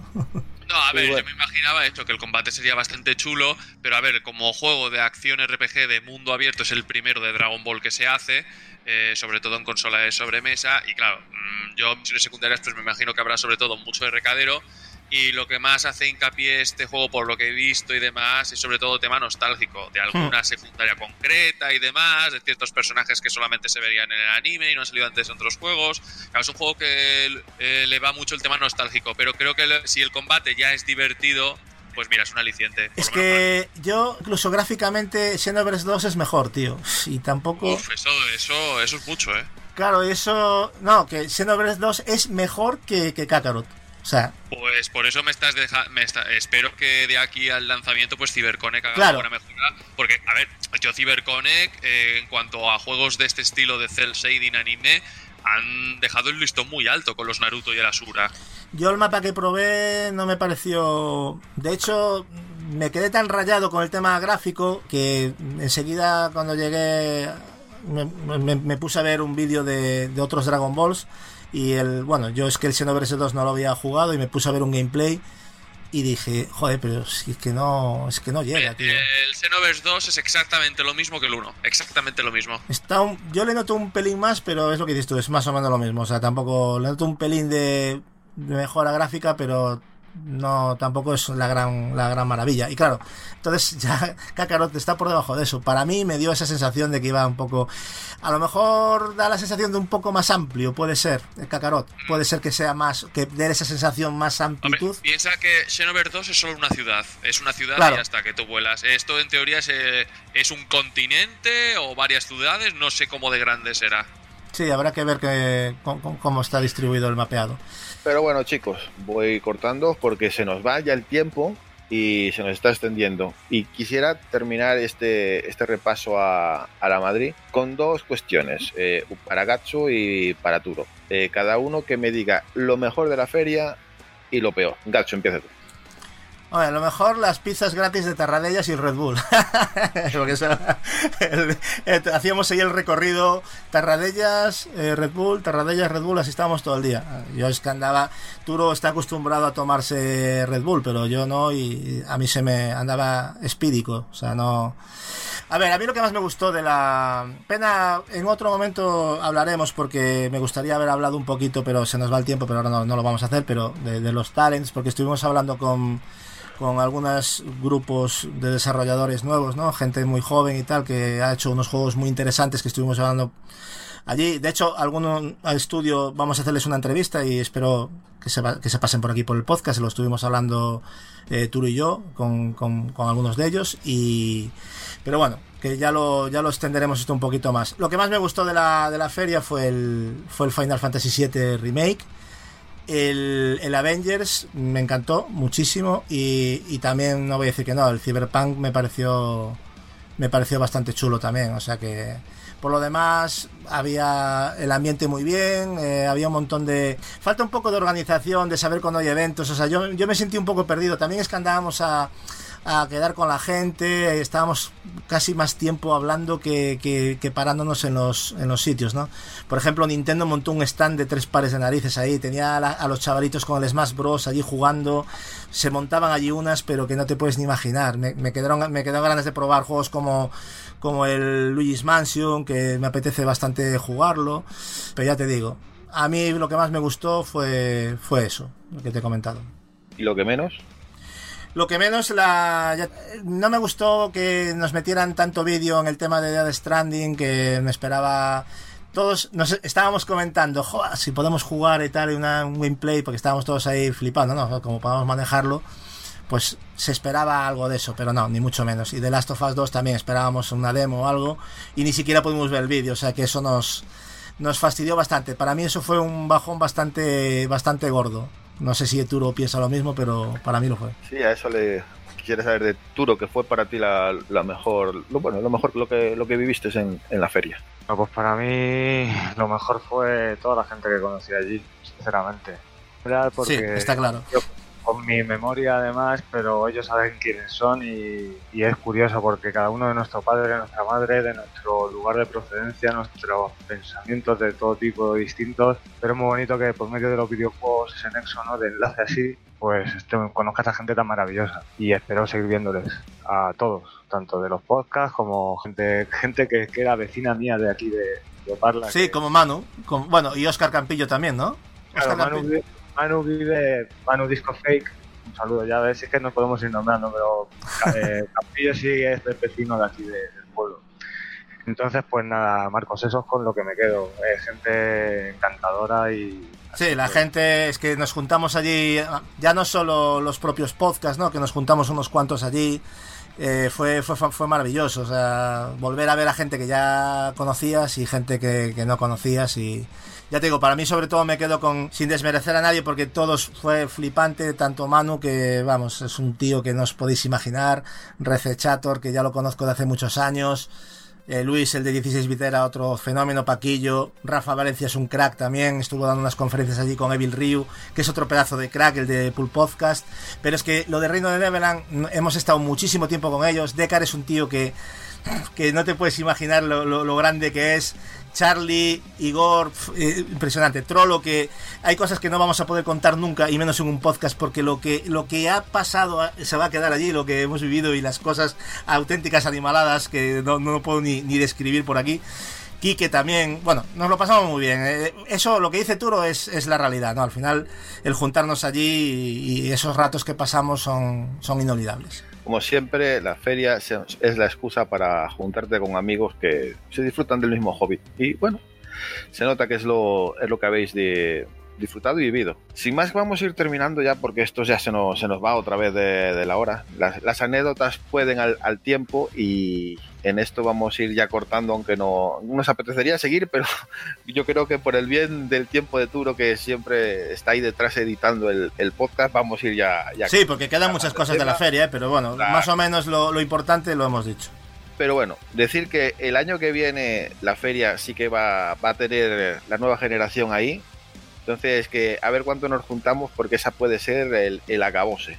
Y sin más, creo que ya nos vamos a ir despidiendo. Ha sido un, un podcast bastante consistente con todo lo que, lo que hemos tocado. y esperando que dentro de poquitas semanas volvamos con nuevos temas de los que hablar. Gracias, Edward, por, por sacarte el tiempito aquí con, con nosotros. No sé si, si esto os ha tenido que, que salir. Pero bueno, a lo mejor está con eh, el mute puesto, vete tú a saber. ni, ni se da cuenta. O a lo mejor se ha Eh, desmayado con lo que dije de Kakarot, no lo sé. Sí, eh, lo, lo mismo, lo mismo digo, Gacho. eh, gracias por, por este ratito que, que te has sacado. Nada, un placer y bueno, la, la lástima ha sido no poder ver a, a Pau, a- bueno, y que tú te hubieses animado a venir al final, Edward, que Lazarus también, que joder, que estáis ahí al lado en Zaragoza, que no, no, no os movéis, no os movéis y me cabrea. En fin, el año que viene espero que, que nos podamos juntar porque es que no os podéis imaginar, bueno, tú ya lo viviste, Marcos, sabes lo bien que se pasa, conociendo a la gente y ya no solo el evento y es, es algo que, que siempre llevaremos ahí. Y oye, da gusto ver allí a la gente, los podcasts, eh, el buen rollo que había. A mí me faltaba mi, mi gente de en el punto de mira, pero bueno, estuve con Turo y vamos, bestial con Turo, tanto a nivel de la feria como en su casa, que me sentí en mi casa. Y fue un- una ocasión para conocer Parla, donde vive él, y ver un poquito de, de cosas de Madrid, ¿no? O sea que estupendo. Ya verás tú el año que viene con la nueva generación cuánto, cuánto se apunta. Ya verás tú. A ver, a ver si es Eh, cierto. Nada, eh, también dar las gracias a Lazarus, que se ha tenido que ir. La, la mujer le ha requerido y ha tenido que salir eh, echando millas. Cuando las mujeres dicen algo, ya sabéis, hay que ir corriendo. Son las que mandan, siempre. También dar las gracias a Turo, que sé que va con, con prisa, que está el nene ya, ya por ahí. Turo, gracias también. Gracias a ti, Marco, gracias a vosotros. Que nada, lo dicho.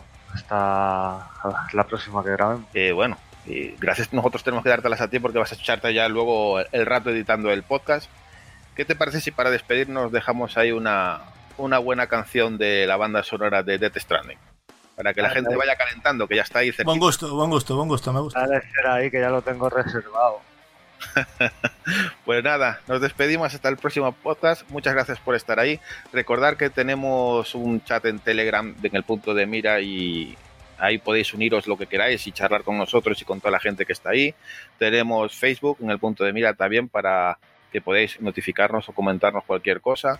Esperamos también comentarios en este podcast sobre qué opináis de la PlayStation 5, si interesa o no os interesa, Stadia, eh, la feria si habéis estado, contar anécdotas. Nosotros un- encantados de poder eh, leeros y contestaros.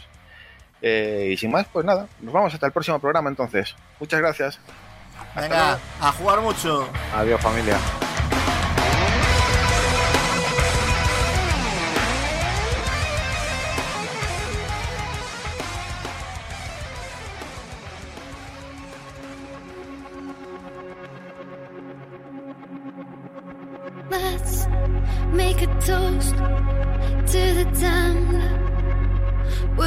Waiting for tomorrow when we're played out by the band. Drowning out our sorrows, what will become of us now at the end of time? We'll be fine, you and I.